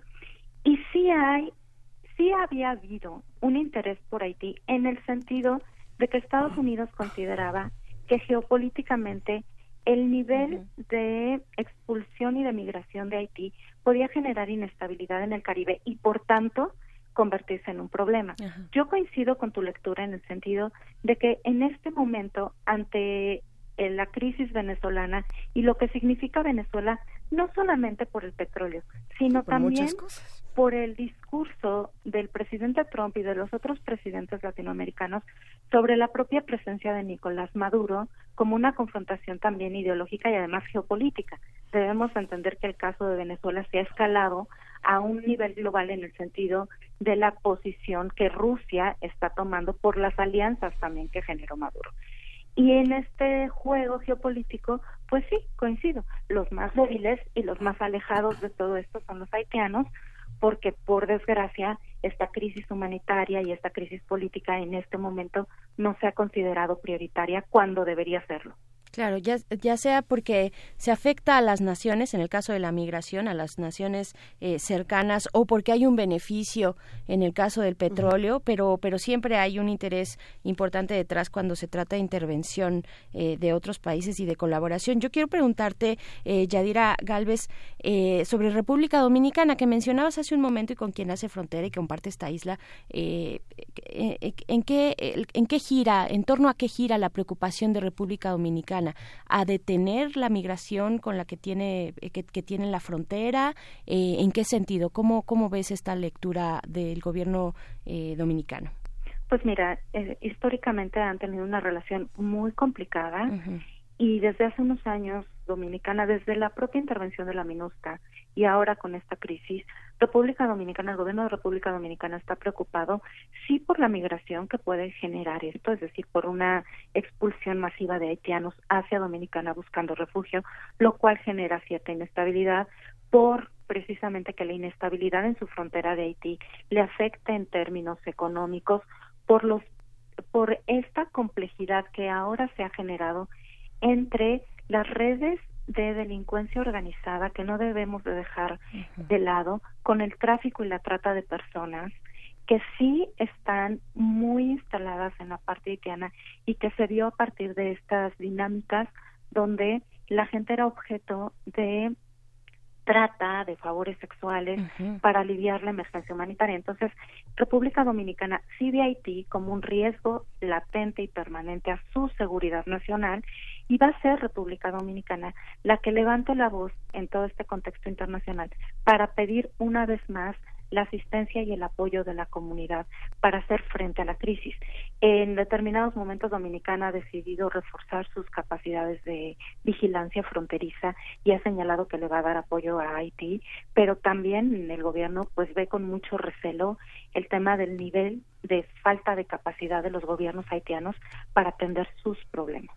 Claro, esta campaña eh, que, que, es muy fuerte en República Dominicana, esta campaña política pública sobre eh, para, para eliminar la trata de personas con fines sexuales es muy fuerte, ¿no? Es muy fuerte. Están están atendiendo, al menos es lo que se puede ver en República Dominicana, con campañas que dicen eh, espectaculares en las calles que dicen si te llevas a esta niña eh, es no es un negocio es trata no este hay, hay como distintos carteles al respecto. Qué tan qué tan grave es esto que, que está ocurriendo también en, en las fronteras de Haití donde no donde no hay esta supervisión del Estado donde no tenemos instituciones de justicia eh, confiables eh, fortalecidas no hay servicio de salud tampoco que llegue a todos lados y bueno qué, qué decir de la educación también no mira tristemente por eso Haití se considera un referente de lo que se denomina un Estado fallido, es decir, aquel Estado que no tiene la capacidad, tiene debilidades institucionales, está en quiebra económicamente, tienen crisis profundas en términos sociales, no hay servicios de educación, saneamiento, salud, todo lo indispensable para que la gente de cierta forma viva con dignidad y bienestar. Eh, recuerdo también en este momento un dato escalofriante respecto a la crisis relacionada con cólera. Ellos tienen emergencia por cólera, por VIH, por una serie de enfermedades que en el caso del cólera tiene que ver con el saneamiento. Y en este sentido, bueno, Haití desgraciadamente se ha convertido en un referente de esto. Y ahora bien, en el caso de Dominicana, hay campañas muy fuertes relacionadas con la trata y el tráfico de personas, pues derivado no solo de lo que ha pasado en Haití, en el sentido de las denuncias que se han hecho por el robo de menores y que se las llevan a otros lados con engaños y después las exponen a redes de trata, sino también porque propia Dominicana está en una zona muy estratégica para el tráfico tanto de drogas como de personas y por eso precisamente Dominicana con otros socios de la comunidad del Caribe han implementado una serie de acuerdos relacionados con frenar tanto el tema de la trata y el tráfico de personas como obviamente el tema del tráfico de drogas. A ver, eh, en ese en ese sentido y hablando, por supuesto, también de lo que ocurre en nuestro país, eh, nos están preguntando por acá y nosotros también pensábamos en, en lo mismo. ¿Qué pasa con qué ha sido de todos los migrantes eh, haitianos en Tijuana? ¿Qué ha pasado con, con todos ellos? ¿Cuál es la situación? ¿Qué seguimiento se le dio desde nuestro país a la situación que se está viviendo de este lado? Pues mira, en el caso de, mira, en el caso de los haitianos en México, primero son un reflejo sin duda de esta crisis profunda que Haití está enfrentando desde hace muchos años, donde hay una expulsión de personas. Y dos, el problema es que nosotros estamos recibiendo a los migrantes y eso es una visión humanitaria y de compromiso, pero no hay un seguimiento de esas comunidades, es decir, alguna, algunos miembros de la comunidad haitiana se han incorporado a la vida económica de Tijuana y todos sabemos perfecto que se ha generado una comunidad denominada el Pequeño Haití, donde tienen sus propias dinámicas y hasta ahora ellos se han incorporado, pero eso no significa que han recibido un apoyo y un seguimiento por parte de las autoridades. Lo mismo está pasando con las caravanas migrantes que vienen de Centroamérica. Para México es un reto ver cómo va a gestionar esos flujos migratorios y cuál va a ser la respuesta que se le dé a esa gente en términos, sí, de lo que ahora se ha señalado mucho, que es la protección y la garantía de sus derechos humanos, pero también cómo haces para que esas personas se incorporen y no sean considerados por las comunidades a las que llegan como una amenaza y no sufran tampoco lo que pues los mexicanos en muchas ocasiones sufren en Estados Unidos que es a donde va más están asentadas las comunidades mexicanas. Solamente por, por dejar el dato para todos los que hacen comunidad con nosotros, el Instituto Nacional de Migración señaló que fue en 2016 cuando entraron a México 17.078 haitianos. Eh, de ellos, 852 fueron en los, cuatro, en los primeros cuatro meses de 2017, los demás a principio de 2016, y esta situación será distinta en 2019. Habrá que darle seguimiento a todo esto y pues tenemos que agradecer eh, tu participación en este momento, eh, queridísima Yadira Galvez, profesora investigadora de tiempo completo de la Facultad de Ciencias Políticas y Sociales de la UNAM. ¿Con qué comentario final nos podemos quedar de toda esta situación y qué preguntas se nos van a quedar pendientes para los próximos días? Pues mira, Miguel Ángel, Luisa y Berenice, sin duda el comentario final es que el Consejo de Seguridad de Naciones Unidas tiene una responsabilidad con Haití, al igual que la OEA y su Consejo Permanente. Ha habido antecedentes de intervención humanitaria y freno a la crisis y en este momento el país necesita que la comunidad internacional intervenga en un sentido más amplio. Cuando hablamos de intervención, no solo pensemos en el tema del despliegue de fuerzas de paz o de fuerzas militares, sino también de asistencia en el sentido más amplio y el país tiene nuevamente que estabilizarse en el sentido de bajar el nivel de confrontación para que las organizaciones de la sociedad internacional que están ahí puedan seguir prestando su apoyo humanitario y entonces se le dé alguna viabilidad al país y es momento de pensar a largo plazo en el futuro de Haití. Por supuesto. Pues ahí está. Sigamos esta conversación, doctora Yardira Galvez, eh, profesora investigadora de la Facultad de Ciencias Políticas y Sociales. Nos encontramos pronto por acá. Con todo gusto. Que tengan todos un lindo día. Bueno, hacemos esta invitación a que todos los que hacen comunidad con nosotros se manifiesten en arroba P Movimiento, en diagonal Primer Movimiento UNAM y en el teléfono 55 36 43 39. Hay algunas preguntas por aquí que se quedaron pendientes, comentarios que creo que son interesantes de estos temas. Por ejemplo, a ver, Efren nos dice, algunas versiones periodísticas mencionan que en las protestas haitianas piden a Putin apoyo. Si esto es así, ¿qué tanto se puede reflejar esa lucha geopolítica mundial en Haití y en la cuenca del Caribe? Sí, consideramos que la troika de la tiranía es, está cuna en Nicaragua. A ver, eh, te mandamos un abrazo, Efren. Cuéntanos más de esto, por favor, mándanos algunos eh, vínculos, algunos links para que podamos darle seguimiento a esto que nos estás platicando. Eh, por aquí también, esto nos lo manda Blanca Morales, dice, gracias por todo el análisis e información de los sucesos que atañen a todos en México y el mundo. ¿Podrían proporcionar la liga de la página electrónica que la doctora Leticia Merino sugirió de información sobre el tema de la termoeléctrica en Morelos? Blanca, te contamos que en nuestras redes sociales ya está arriba el cartel, justamente, estamos aquí buscándolo, dándole un poco de, de refresh, de refrescar a esta página eh, de Twitter, donde ya nuestra compañera Vania Nuche compartió esto de termoeléctrica de Huesca. Aquí está, mira, termoeléctrica de Huesca, impactos y oportunidades. Si quieres saber más, te puedes meter a la página de SUSMAI, que me imagino es susmai.unam.mx. Es así de sencilla. Sí la tenemos por acá. Sí, ¿no? Sí, sí, la tenemos por acá y ahí está en nuestras redes sociales.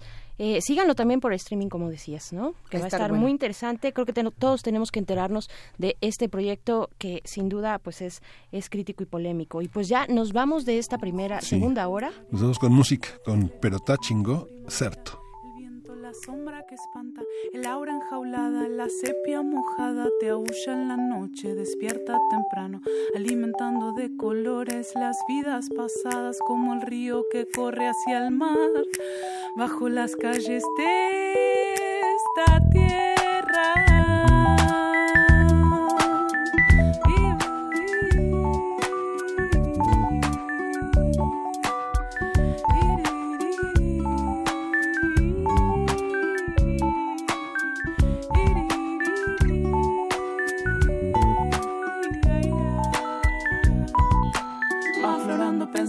Construyendo realidades. Ahora Rita que te espera con tus sueños de jardines, añorando aquel presente de emociones contrariadas.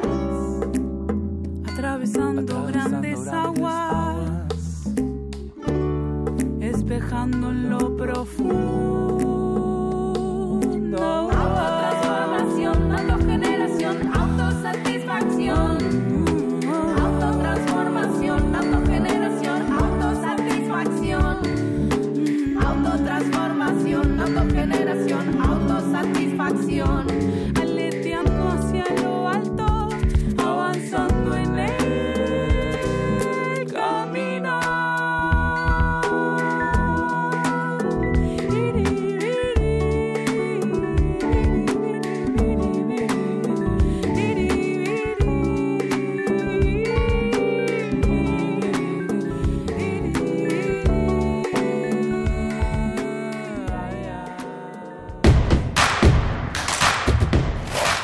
En redes sociales. Encuéntranos en Facebook como Primer Movimiento y en Twitter como arroba PMovimiento.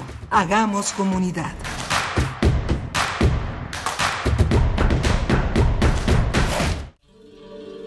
En algún momento tuviste que aprender a dominar tu instrumento, a escribir una novela, a realizar una investigación. Tu talento lo aprendiste. ¿Por qué no aprender a monetizarlo? Bécame mucho. Tu camino al dinero. A, a las becas, premios y estímulos. Jueves, 20-30 horas, por resistencia modulada. 96.1 de FM. Radio UNAM. Experiencia sonora. En la UNAM se escriben historias de éxito. Fundación UNAM hacemos que estas historias sean posibles ya que becamos anualmente a más de 68 mil universitarios. Súmate 5340-0904 o en www.funam.mx. Contigo hacemos posible lo imposible. Un nuevo año es un buen momento para renovarse. Y en el INE es muy sencillo. Revisa tu credencial para votar y si tiene un 18 en la parte de atrás o su vigencia al frente dice 2018, ya venció y no es válida para ningún trámite oficial. Renuévala cuanto antes. Acude al módulo del INE más cercano. El trámite es rápido y sencillo. Recuerda que tu INE te identifica. Porque mi país me importa, renuevo mi credencial para votar y la mantengo actualizada. Instituto Nacional Electoral, INE. Tliquine tequinmanavisi toxictlahtolfan, manotequitiltican ika nemilispaxcayotl, tochicavalis matetskakikan matetsnankilikan ika tonantlahtol, nion se tlahtole yolive tlaxicabeyetlacatilistli, matilfitequipanocan. 2019, tlalticpaxixtle xictlahtole, 21 de febrero, tlalticpactonasle nantlahtole. ¿Quieres conocer qué dijimos? Visita www.go.mx diagonal INALI. Instituto Nacional de Lenguas Indígenas, Secretaría de Cultura, Gobierno de México. Una ancestral orden monástica de 4.000 años de antigüedad sostenía que la música era el camino del autoconocimiento. Ellos decían que para conocer el corazón de cualquier persona, debías escuchar su playlist.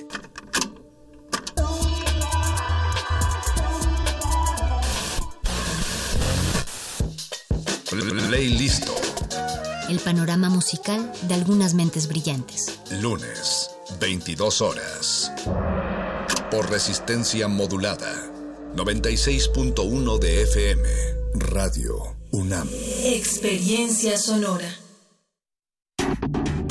La Facultad de Medicina de la UNAM, a través del Departamento de Psiquiatría y Salud Mental, ofrece a la comunidad universitaria los servicios de su Clínica de Atención Integral para las Adicciones. De lunes a viernes de 10 a 18 horas. Para más información, comunícate al teléfono 56 23 21 27 o consulta la página www.psiquiatria.facmed.unam.mx.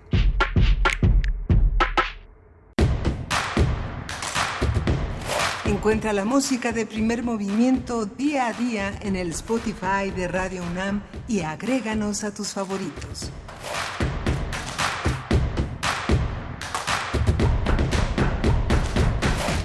Son las 9 de la mañana con cuatro minutos para todos los que hacen comunidad con nosotros. Los abrazamos y les agradecemos que continúen aquí con nosotros. Estamos Miguel Ángel Quemain preparándonos para esta tercera hora que se avecina interesante. Sí, justamente, y queremos eh, Comentar que después del primer movimiento no solo va a estar el streaming de la termoeléctrica de Huexca, sino también eh, eh, Calmecali.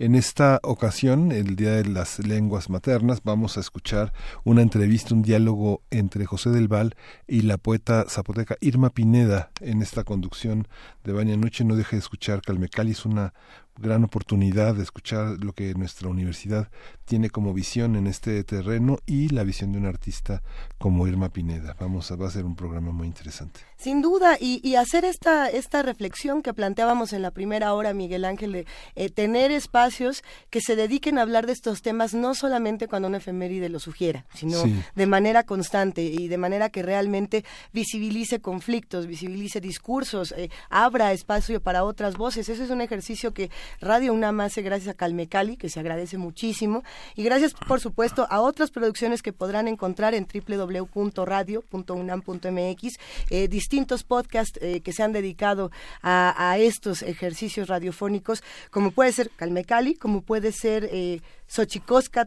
con Mardonio Carballo y como pueden ser muchas otras eh, cápsulas, digamos, breves. Todo esto lo pueden encontrar en www.radio.unam.mx y sintonizando, por supuesto, el 96.1 de FM. Pero para seguir celebrando y para recordar que no solamente hoy es el Día Internacional de la Lengua Materna, sino que este 2019 es el año de las lenguas indígenas, tienes una gran sorpresa en Poesía Necesaria. Vámonos. Vamos a ver. Primer movimiento. Hacemos comunidad. Es hora de Poesía Necesaria. La, la reorganización del mundo es una tarea permanente de los poetas que, como decía Ezra Pound, son las antenas de la tribu. Y vamos a acompañar este poema de Irma Pineda, Quienes somos, con una canción de Solar, que es una idea muy interesante que se llama Le Nouveau Western. ¿Quiénes somos? ¿Quiénes somos nosotros, los que ahora parecemos otros? ¿Dónde quedó nuestra casa? ¿A dónde se han marchado nuestros cantos? Lejos quedaron los alborotados gritos de la urraca. En el olvido está la alegría de las flores que iluminan los huipiles de mi madre. Mis hijos no escucharán las historias que nacieron de la boca de mi padre. Los días de mi infancia guardan silencio frente a la vergüenza de sentirme otro. No se oye más que el rumor de la ciudad, los días oxidados. Hemos olvidado el nombre que nos dio origen, esa sombra que borrar quisiera. ¿Quiénes somos ahora nosotros, los que un día quisimos ser como los otros?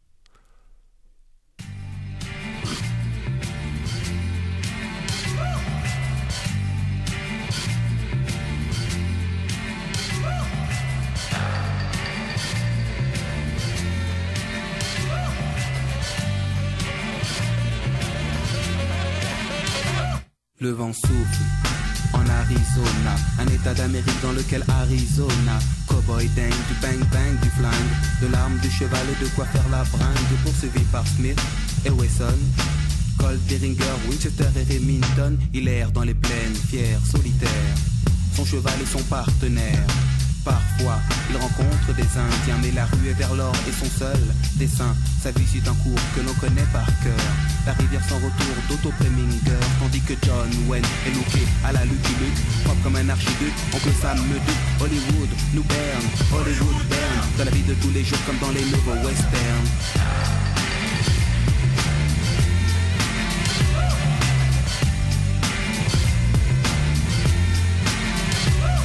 Dit gorilles, mais gare à Gary Cooper. Le western moderne est installé dans le secteur quand la ville dort. Les trains ne sifflent pas, les sept mercenaires n'ont pas l'once d'un combat. Harry, désormais, est proche de Gare de l'Est. Il sauve des époques les lieux pour un nouveau Far West.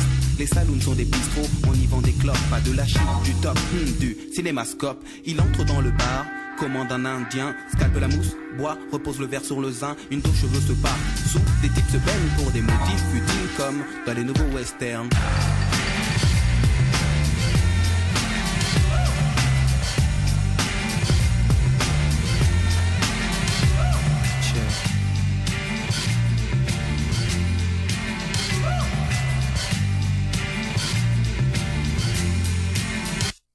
Les States sont une sorte de multinationale, elle exporte le western et son modèle féodal, dicte le bien le mal, Lucky Luke et les Dalton sont camouflés en Paul Smith et Weston. On dit que ce qui compte c'est le décor, La vie ne fait pas le dans la rue et vers l'or. Dès lors, les techniques se perfectionnent. La carte à puce remplace le Remington. Mais Harry, à Paris, n'a pas eu de chance. On le stoppe sur le périph' avec sa diligence. Puis on le place à freine pour que freine, le freine. Victime des directives de ce que l'on appelle le nouveau western. Le nouveau western. Le nouveau western. Le nouveau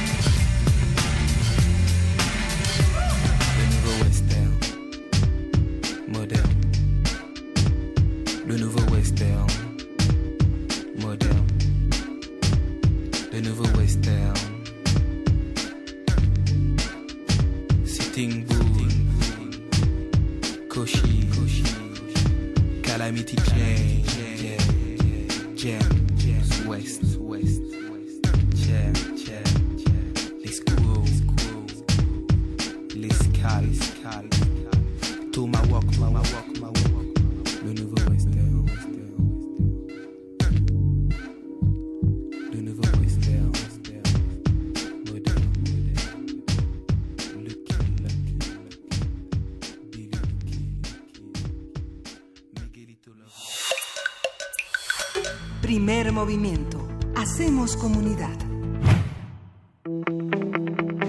La mesa del día. Y seguimos aquí en primer movimiento a las 9 de la mañana con 11 minutos en estos jueves que se vuelven jueves cuando llega el doctor Alberto Betancourt, profesor de la Facultad de Filosofía y Letras de la UNAM y coordinador del Observatorio del G20 de la misma facultad. Querido Alberto Betancourt, comienzan estos mundos posibles. Querida Luisa, Miguel Ángel, Berenice, buenos días, amigos del auditorio. Qué gusto estar aquí con ustedes en este espacio tan privilegiado que es eh, Radio UNAM. Y traes ganas además como que de hablar de villanos villanísimos y de personajes escabrosos. De conjuras. Pues- Y conjuras. Estaba yo pensando cómo abordar un tema tan extraordinariamente difícil como es eh, la política exterior estadounidense en América Latina desde una perspectiva que rescate nuestro protagonismo. Y pienso que esta es la hora del gran, este es uno de los momentos de un gran protagonismo colectivo que defienda la paz, que active nuestra memoria, que ponga toda nuestra inteligencia en juego para tratar de impedir la negra nube de la guerra que se cierne en nuestro continente, que afectaría gravemente la vida de una generación entera por lo menos, y que en consecuencia es nuestra responsabilidad conjurar. No se ve fácil, pero yo creo que tenemos que intentarlo y en ese sentido quisiera hoy hablar de Elliot Abrams y sus operaciones en las tinieblas. Venga. Resulta que el 25 de enero, Mike Pompeo, el secretario del Departamento de Estado, anunció, Elliot Abrams será el responsable de restaurar la democracia en Venezuela. Un hombre de pensamiento realista, dijo, con una larga experiencia en derechos humanos y tareas humanitarias. Crepitó la memoria de América Latina. Y quisiera yo explicar por qué. Quisiera hablar de los valientes portadores de la memoria que hoy pueden jugar un papel fundamental. Las estrategias estadounidenses, los estrategas estadounidenses, que han tratado de aprender todo lo que han podido de la guerra de Vietnam, creyeron dar con una panacea durante la década de los ochentas para defender a la oligarquía guatemalteca.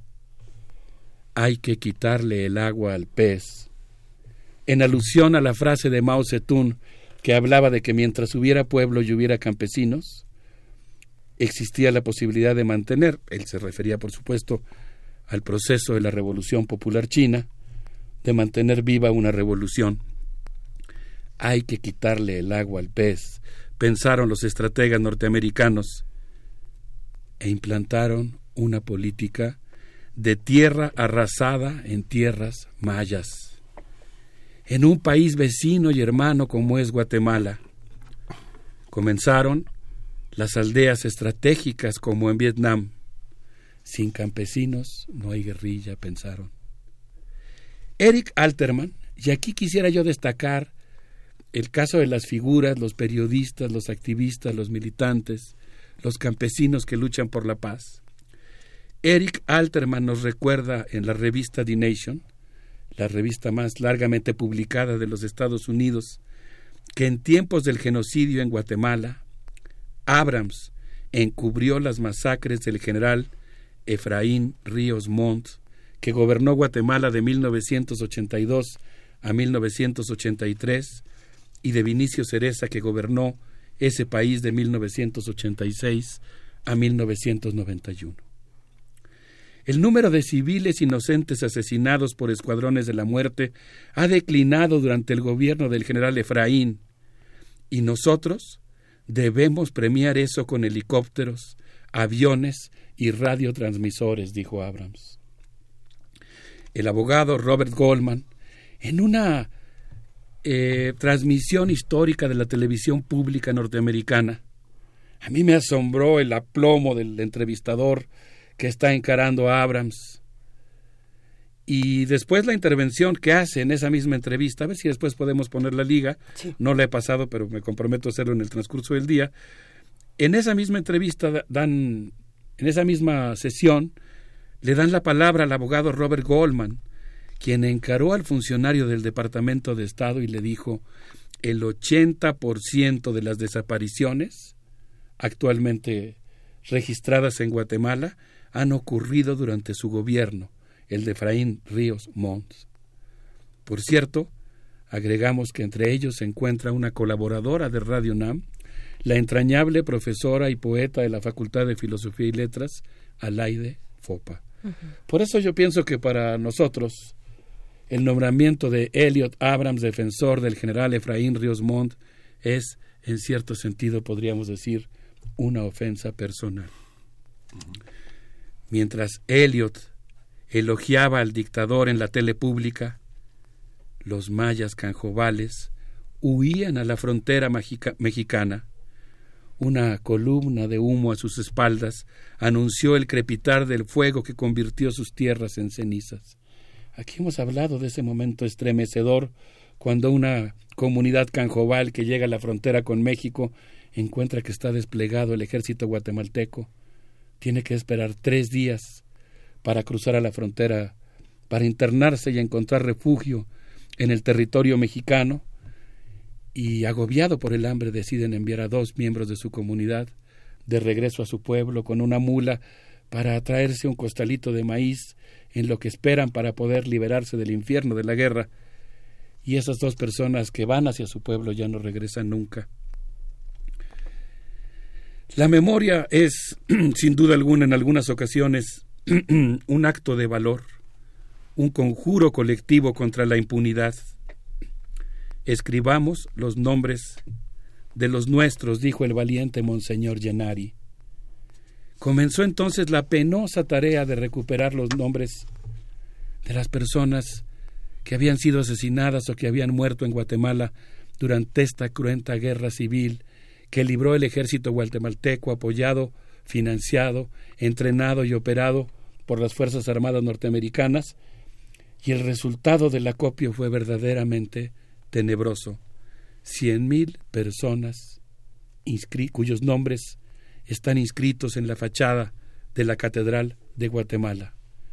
Esta es, este es un primer episodio que yo quisiera recordar de la participación de Elliot Abrams en su cargo como promotor de los derechos humanos en Guatemala, que en realidad significaba todo lo contrario, encubrir asesinos.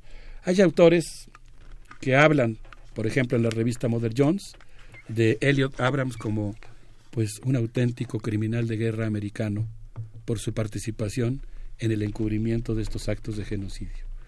Y uno a veces piensa, en este mundo ya no pueden pasar esas cosas pero cuando uno lo ve sonriendo, hablando sobre la democracia en Venezuela, uno ve las cosas de otro modo. Claro, y eso nos ha tomado por sorpresa, eh, por lo menos muy recientemente, con el arribo al poder presidencial de Estados Unidos de Donald Trump. ¿no? Creíamos que íbamos por un camino eh, tampoco sencillo y tampoco terso, pero por lo menos se vislumbraban ciertas certezas apegadas a, los derechos, los derechos humanos, ¿no? Y al diálogo y a la diversidad, pero, pero vimos que no, y el mundo se tornó y se, y se está tornando distinto, ¿no? Sí, y aquí es donde yo creo que la memoria juega un papel fundamental. Berenice, tienes toda la razón, yo creo que es una sorpresa para todos enfrentarnos con esta realidad, ¿no? Con esta cruenta realidad. Quisiera evocar otro episodio de la historia de América Latina, la guerra civil en El Salvador. El 24 de marzo de 1980, Monseñor Oscar Arnulfo Romero y Gaidamés oficiaba una misa por la paz en la Catedral de San Salvador, cuando un francotirador le disparó y le quitó la vida. Meses después de ese tenebroso día, aquí es donde también te das cuenta el peso que tiene la conciencia de un ser humano. Quizá porque estoy leyendo Crimen y Castigo. ¿No haces eh, eso tan temprano? ¿Mande? ¿Lo haces desde temprano?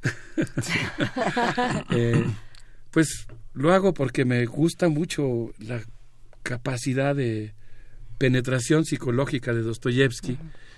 Pero ahora que leía yo esta noticia pensaba en ese soldado.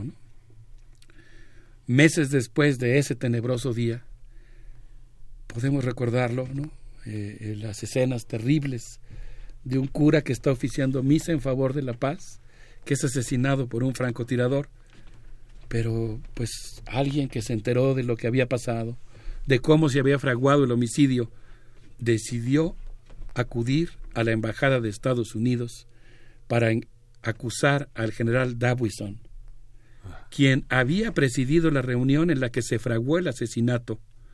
Los diplomáticos informaron a Elliot Abrams, el encargado de derechos humanos del Departamento de Estado, quien defendió al general cuando fue interrogado por el senador Paul Songas, y dijo que no era un miembro de ultraderecha, que solamente lo sería en caso de que hubiera participado en un asesinato.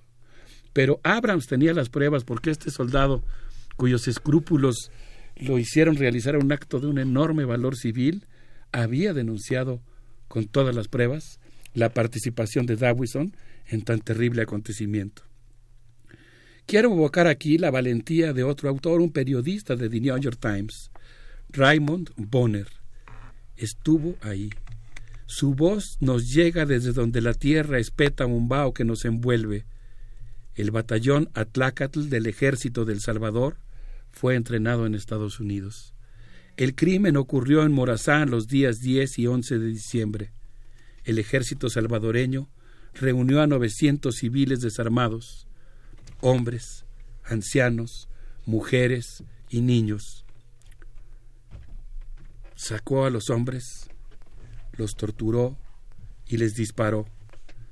Lo hizo con los fusiles M16 donados por el ejército de Estados Unidos, donación que había sido defendida por Elliot Abrams. Cuando el periodista Raymond Bonner del diario The New York Times llegó a El Mozote, lo cito literalmente, los buitres recogían los huesos de los muertos. La brisa estaba cargada de olor a muerto. La fotógrafa Susan que lo acompañaba fijó en placas de luz escenas pavorosas. Estuvo ahí también la periodista Alma Guillermo Prieto del periódico The Washington Post. Los testimonios no dejaban lugar a ninguna duda. Fue el batallón Atlacatl, Made in Escuela de las Américas. Abrams. ¿Se imaginan ustedes qué le correspondería haber hecho al defensor de los derechos humanos del Departamento de Estado de los Estados Unidos que se llamaba Elliot Abrams. ¿Saben qué hizo? Envió una carta al periódico The New York Times y dijo que esos relatos eran mera propaganda comunista.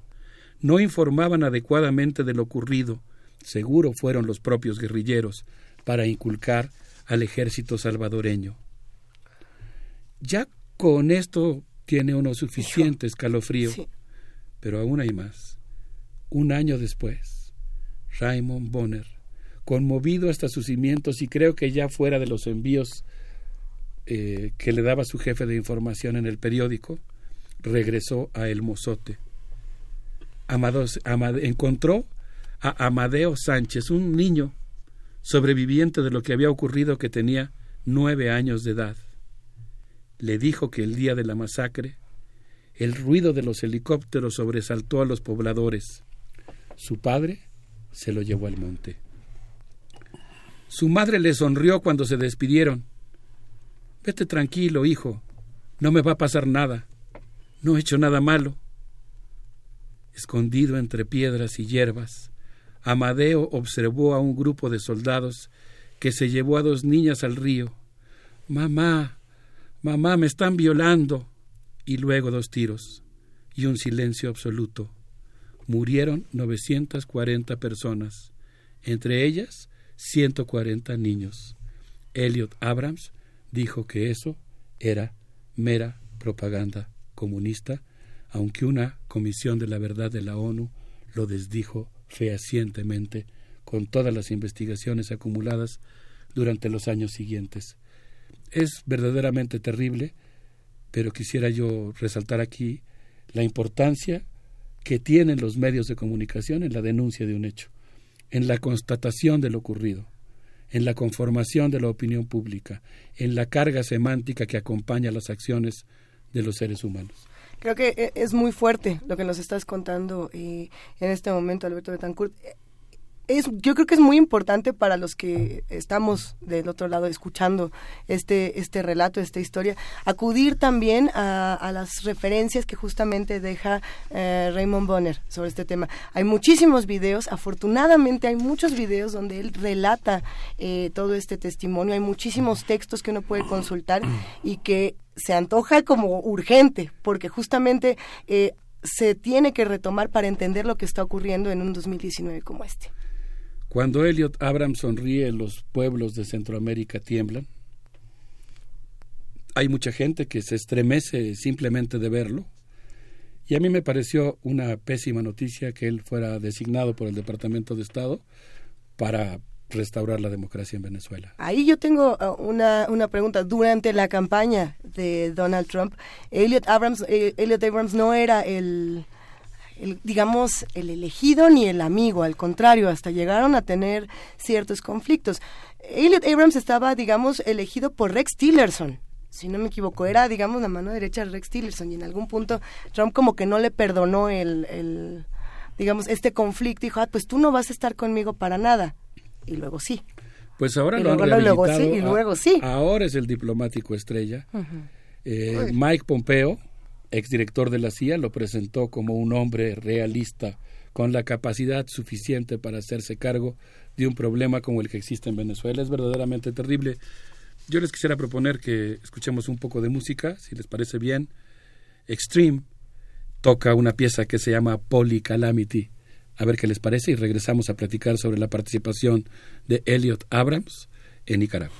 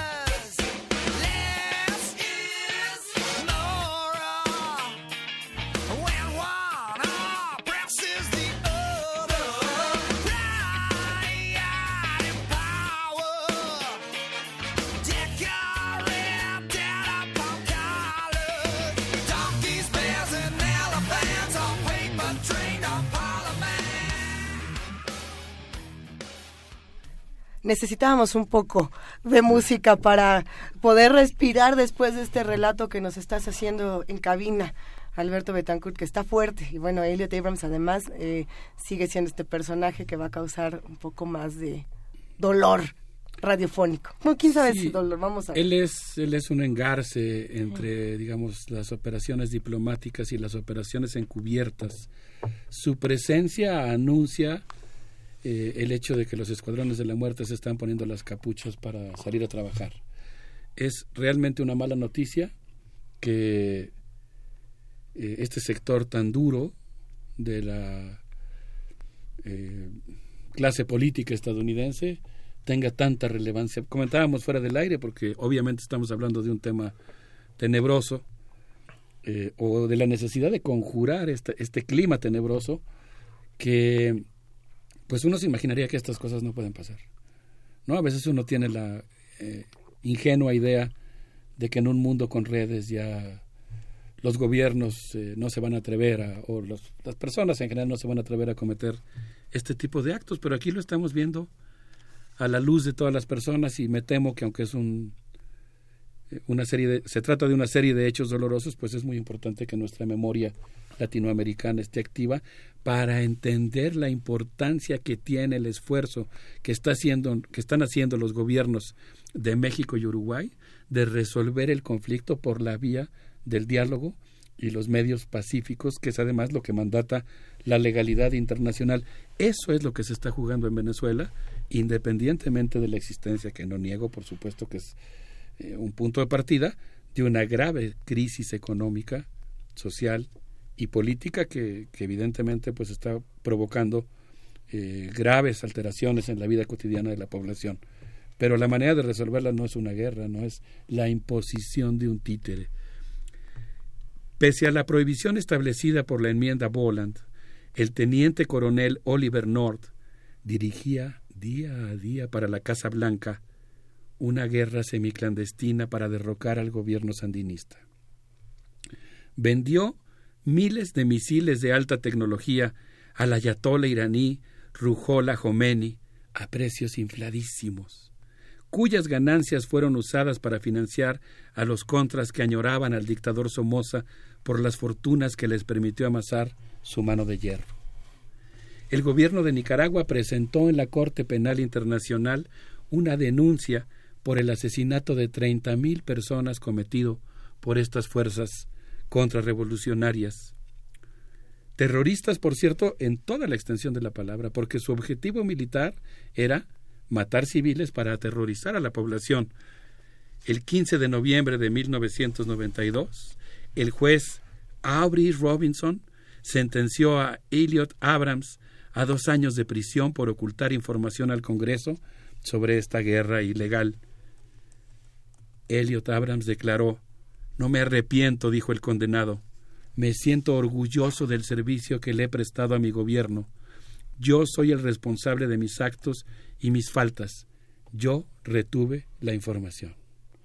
Digamos que Elliot Abrams se sacrifica en el sentido de que él carga la culpa, le, lo condena por cargos menores, solamente a dos años de prisión. Digo solamente porque estamos hablando de que lo, que es lo que el delito que se le imputa es ocultar información al Congreso, no mentirle al Congreso que hubiera sido un cargo mayor y que hubiera implicado mucho más años de prisión.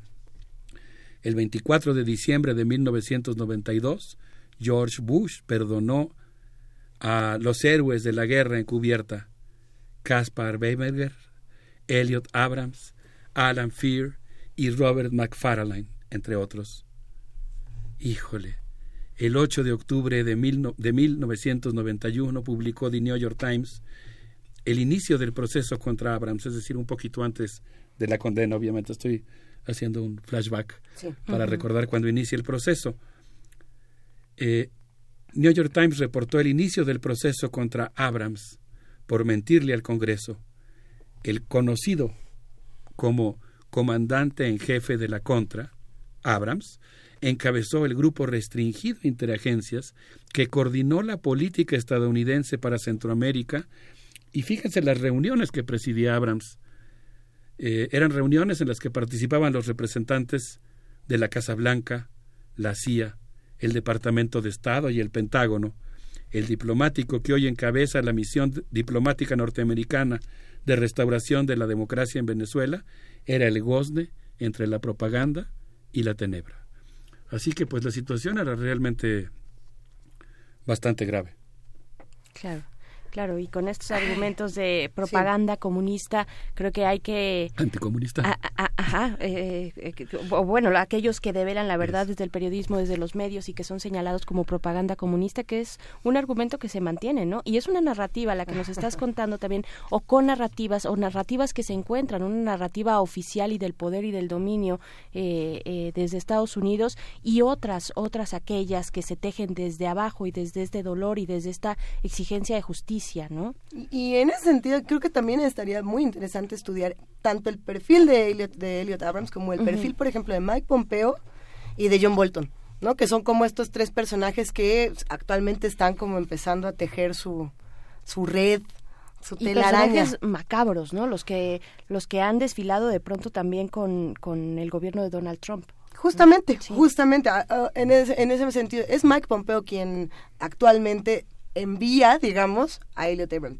Ahora sí que Donald Trump podía decir, no fui yo, fue Mike Pompeo, díganle a él, ¿no? Pero John Bolton también está metido. Ay, no, bueno, a ver, perdón, Alberto.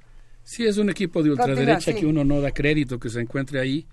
El 25 de enero, cuando Mike Pompeo declaró, estoy emocionado porque Elliot Abrams se sube al barco de la lucha por la democracia en Venezuela, Elliot Abrams declaró, no puedo esperar más para poner manos a la obra.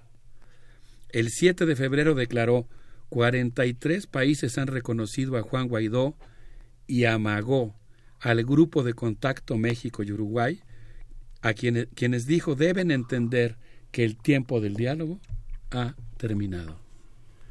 Yo en este contexto quisiera decir, eh, Miguel Ángel, no sé qué opinas, que la iniciativa mexicana, desde mi punto de vista, defiende la paz en la región Creo que México es un actor de primer orden en América Latina, lo fue durante los conflictos en Centroamérica. Ahí es donde yo creo que nosotros, los mexicanos, debemos aquilatar la importancia que tiene la política exterior mexicana en el sentido de que puede promover un cierto tipo de desarrollo de la región diferente al, al, que está promoviendo la política exterior norteamericana de continuación de las oligarquías y de resolución de los conflictos por la vía de la violencia. Eh, la propuesta mexicana para América Latina es el respeto a la soberanía.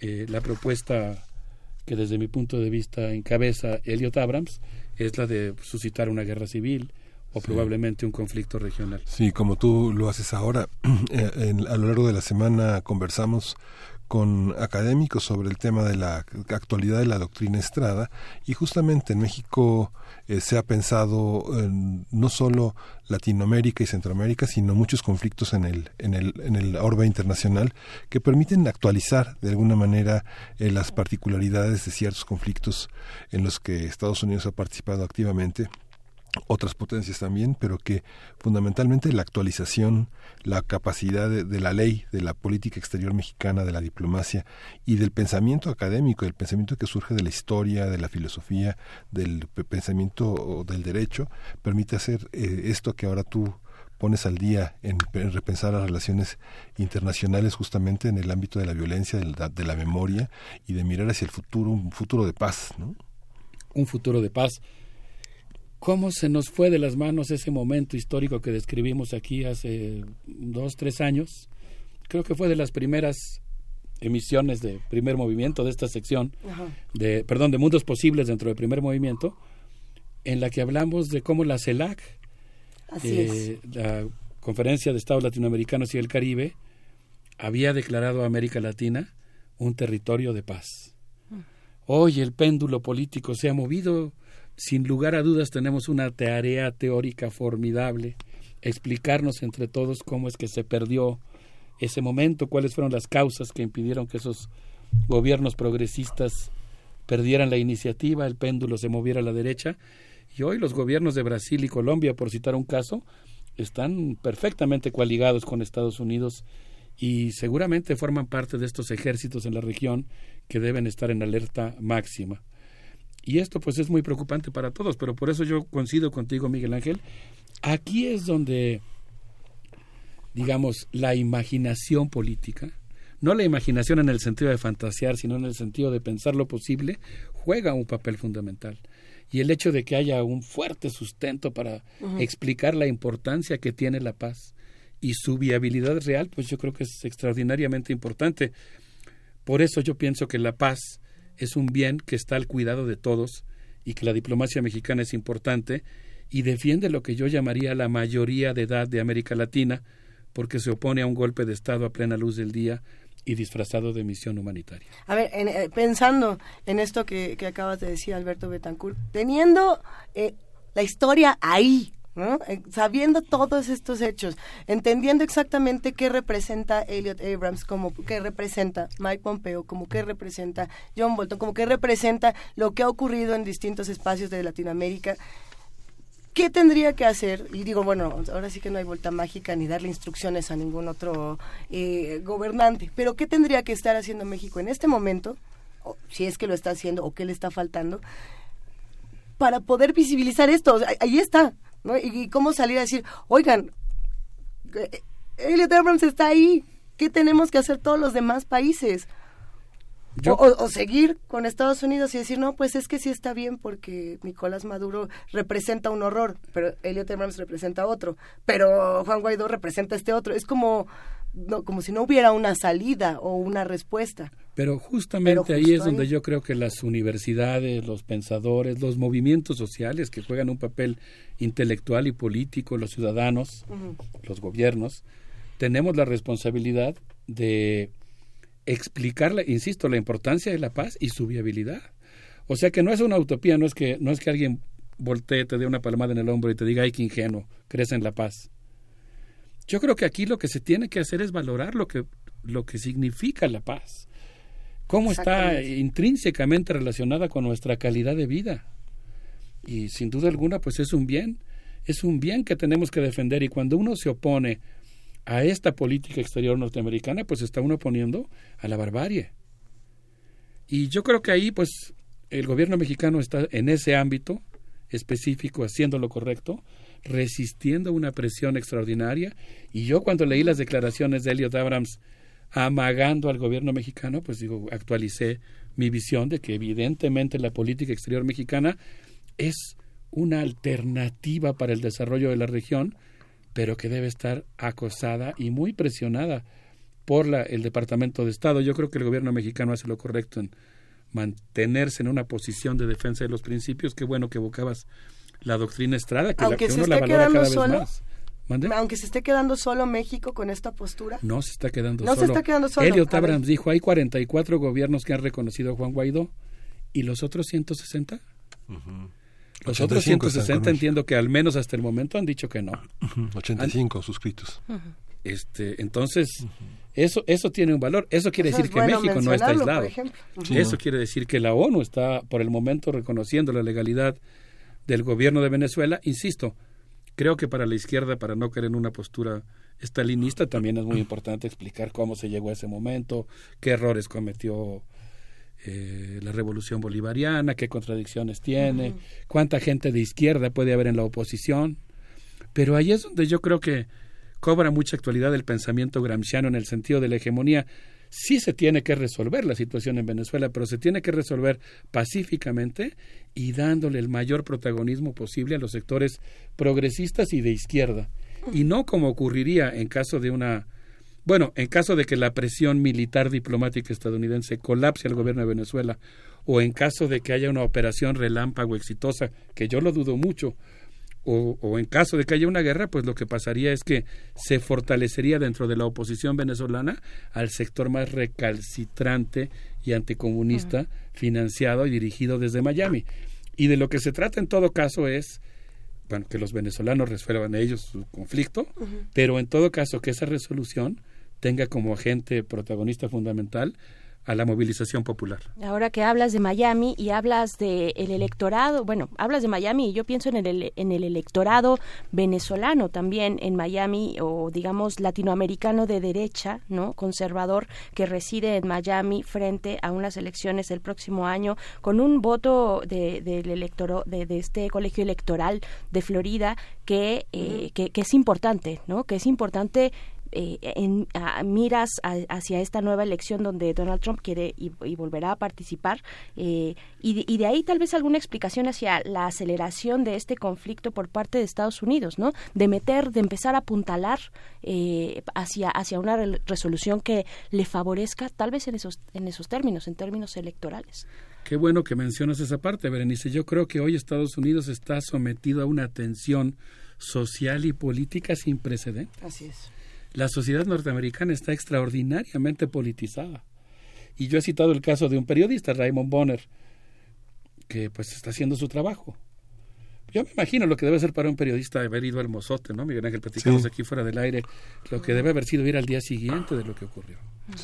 Y mantenerte y decir tu verdad y escribir un libro sobre lo que pasó y sostenerte sobre la, el involucramiento de Elliot Abrams en eso. Es un acto de valor que resplandece éticamente. Pero yo creo que hay mucha gente más en la sociedad norteamericana que está empeñada a fondo en revertir estas condiciones que han hecho posible el ascenso del fascismo social en Estados Unidos. Y con ello nosotros tenemos que hacer una alianza, por supuesto, tejer una alianza y buscar con todos los norteamericanos que están de acuerdo en una relación más respetuosa y pacífica del continente, pues hacer una alianza muy sólida para, para eh, tratar de entender qué es lo que hizo posible el ascenso del fascismo y revertirlo. Claro. Es una obligación de Eso. todos.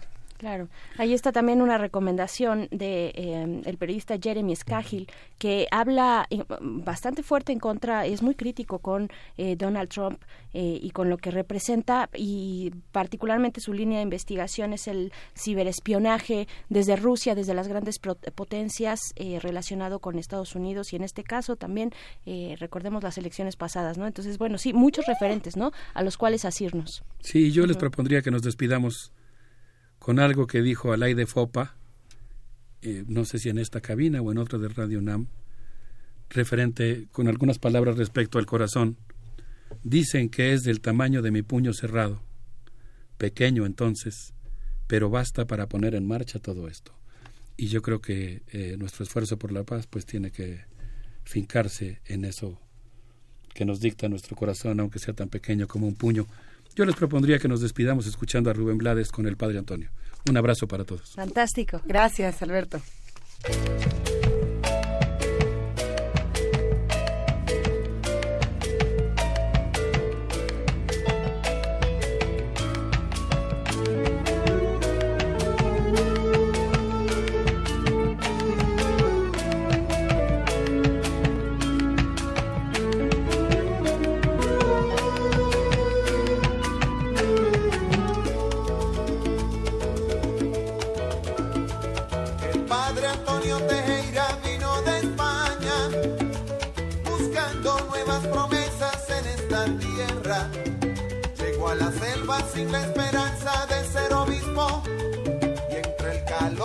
Entre los mosquitos habló de Cristo. El padre no funcionaba en el Vaticano entre papeles y sueños de aire acondicionado y fue a un pueblito en medio de la nada a dar su sermón cada semana para los que busquen la salvación.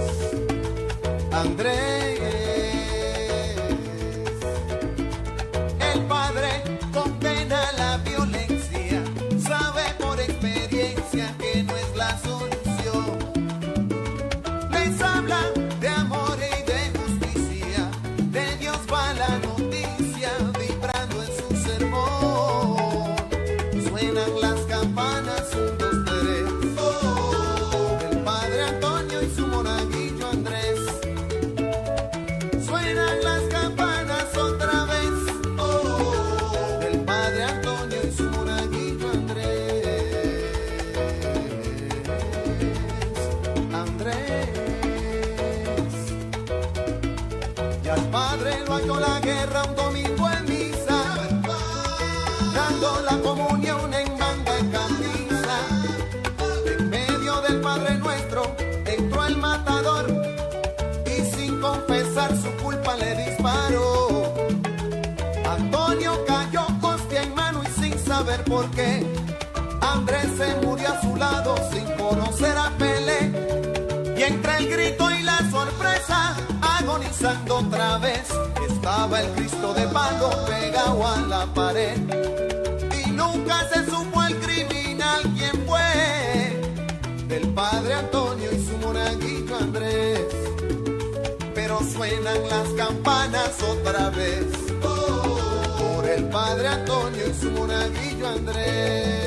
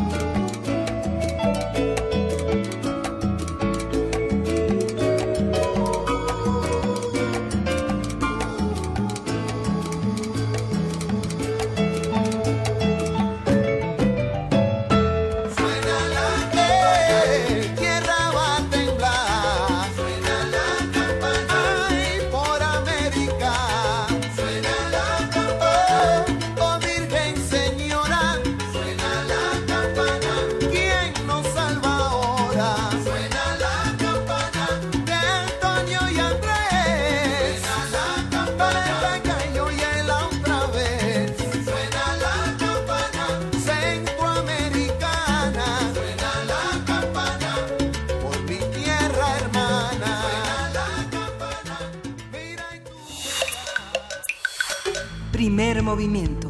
Hacemos comunidad.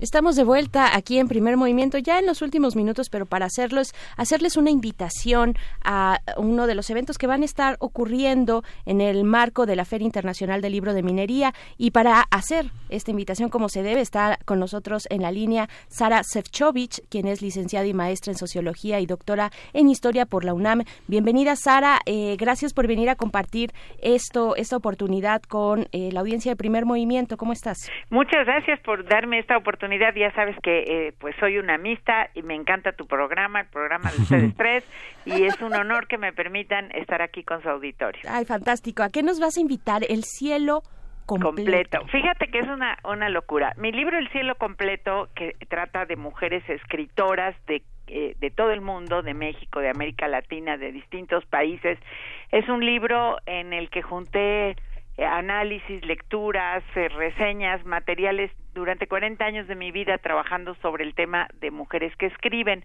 Entonces, cuando eh, la Feria de Minería y mi editorial, que es Océano, me invitan a presentarlo, yo estaba pensando a quién le digo, qué le digo, porque no tenía ganas como de hacer mucho una presentación así muy tradicional y uno de, de mis familiares estaba justamente en ese momento viendo en la televisión un concierto del Beatle George Harrison, cómo invitaba a todos sus amigos a que cada quien participara un poquito y dije, eso voy a hacer yo.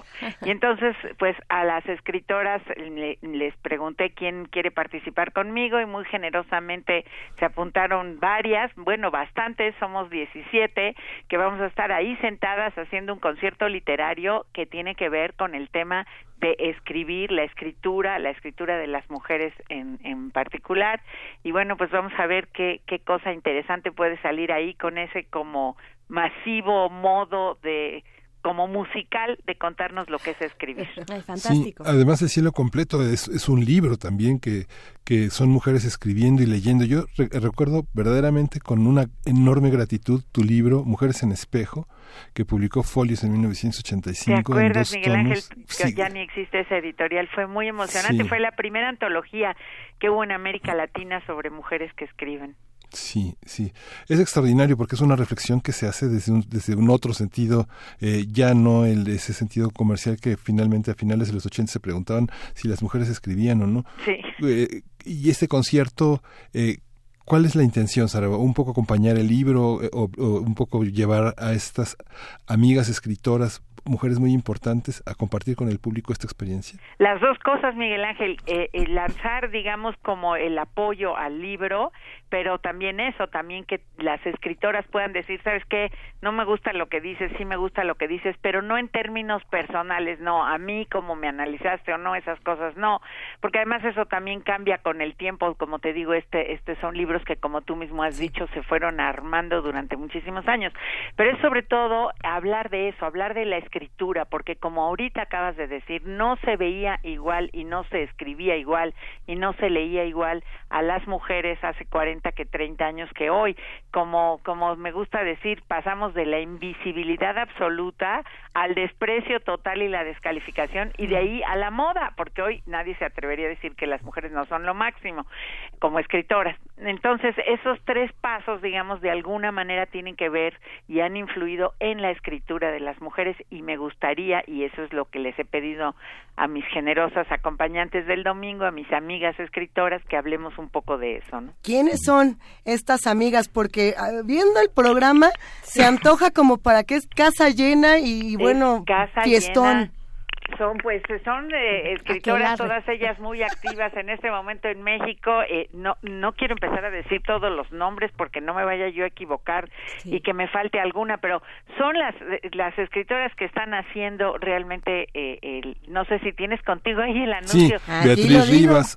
Silvia Molina Mónica Maristain que también es periodista Miriam Moscona gran poeta Julia Santibáñez Ethel Krause una gran maestra de la literatura Sandra Fried Verónica Ortiz Robena Bali, Emma Cárdenas, Ana María Gomis, Paula Tinoco, Kira Galván, Mónica Lavín, Rosa Beltrán y Ana Clavel. Fíjate nomás, es que hasta vergüenza No, me da. bueno. Estoy pero muy muy nerviosa y muy emocionada de que tan generosamente todas ellas hayan dicho sí, yo le entro y vamos y ya sabes que en las ferias el tiempo es muy muy limitado, entonces cada una va a hablar unos cuantos minutos, muy pocos para que también dejemos un poco de, de chance con el público. La feria y, y la editorial generosamente consiguieron hora y media para que estemos ahí, pues a ver, a ver qué sale, pero estoy muy contenta porque creo que es una actividad muy original para entender desde las propias mujeres cómo es, cómo ven su escritura. Sara, justamente eh, las ferias del libro requieren, necesitan que las presentaciones se reinventen. Ay, sí, ya, eran muy aburridas. No, no, no tanto por aburrido, sino porque muchas veces era como, ya, ya llegué, ya me contaron el libro, ya, ya para qué lo compro.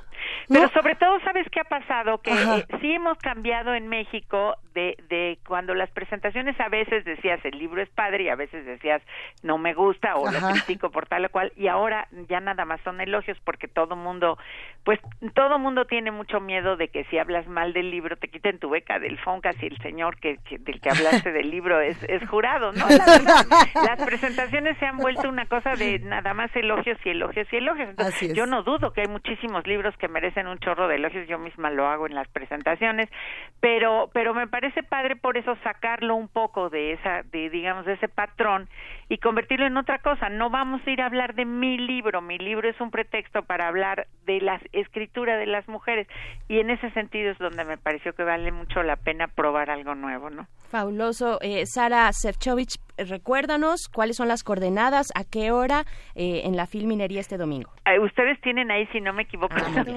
Sí, es el domingo 24 en el Salón de Actos a la una de la tarde. Ya a esa hora está caliente la feria, hay que formarse, hay que llegar con anticipación porque Sí, el cupo es además limitado. como son muy estrictos con lo que dejan entrar de gente, pues este en el momento que se llena el aforo no puede Sí. entrar nadie más por razones de seguridad, cosa que apreciamos mucho, ¿no? Sí, es muy grande el Salón de Actos, pero aún así las filas siempre rebasan el, el primero y el segundo piso. Que sea de este de Ángel tu boca, como Sí, decía sí, mi sí, suegra, ya. para que por favor mucha gente nos acompañe, porque mm, pues estoy muy nerviosa, son unas escritoras tremendas y merecen merecen mucho público.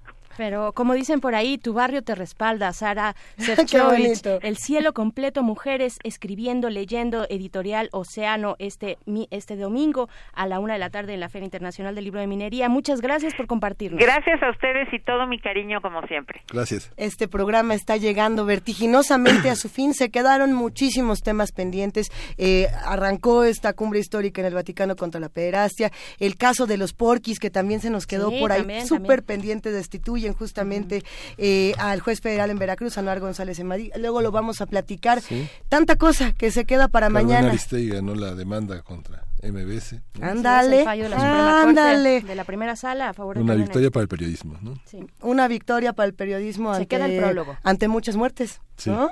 Mira, una victoria y una muerte. Qué dramático el, panorama del periodismo en México. Vámonos ya y mañana continuamos con todas estas cosas en primer movimiento. Gracias a todo el equipo, el equipo que realiza este programa, a todos los radioescuchas que hacen comunidad con nosotros. Nos escuchamos mañana de 7 a 10. Mañana de 7 a 10. Esto fue primer movimiento. El mundo desde la universidad. Radio UNAM presentó Primer Movimiento. El mundo desde la universidad.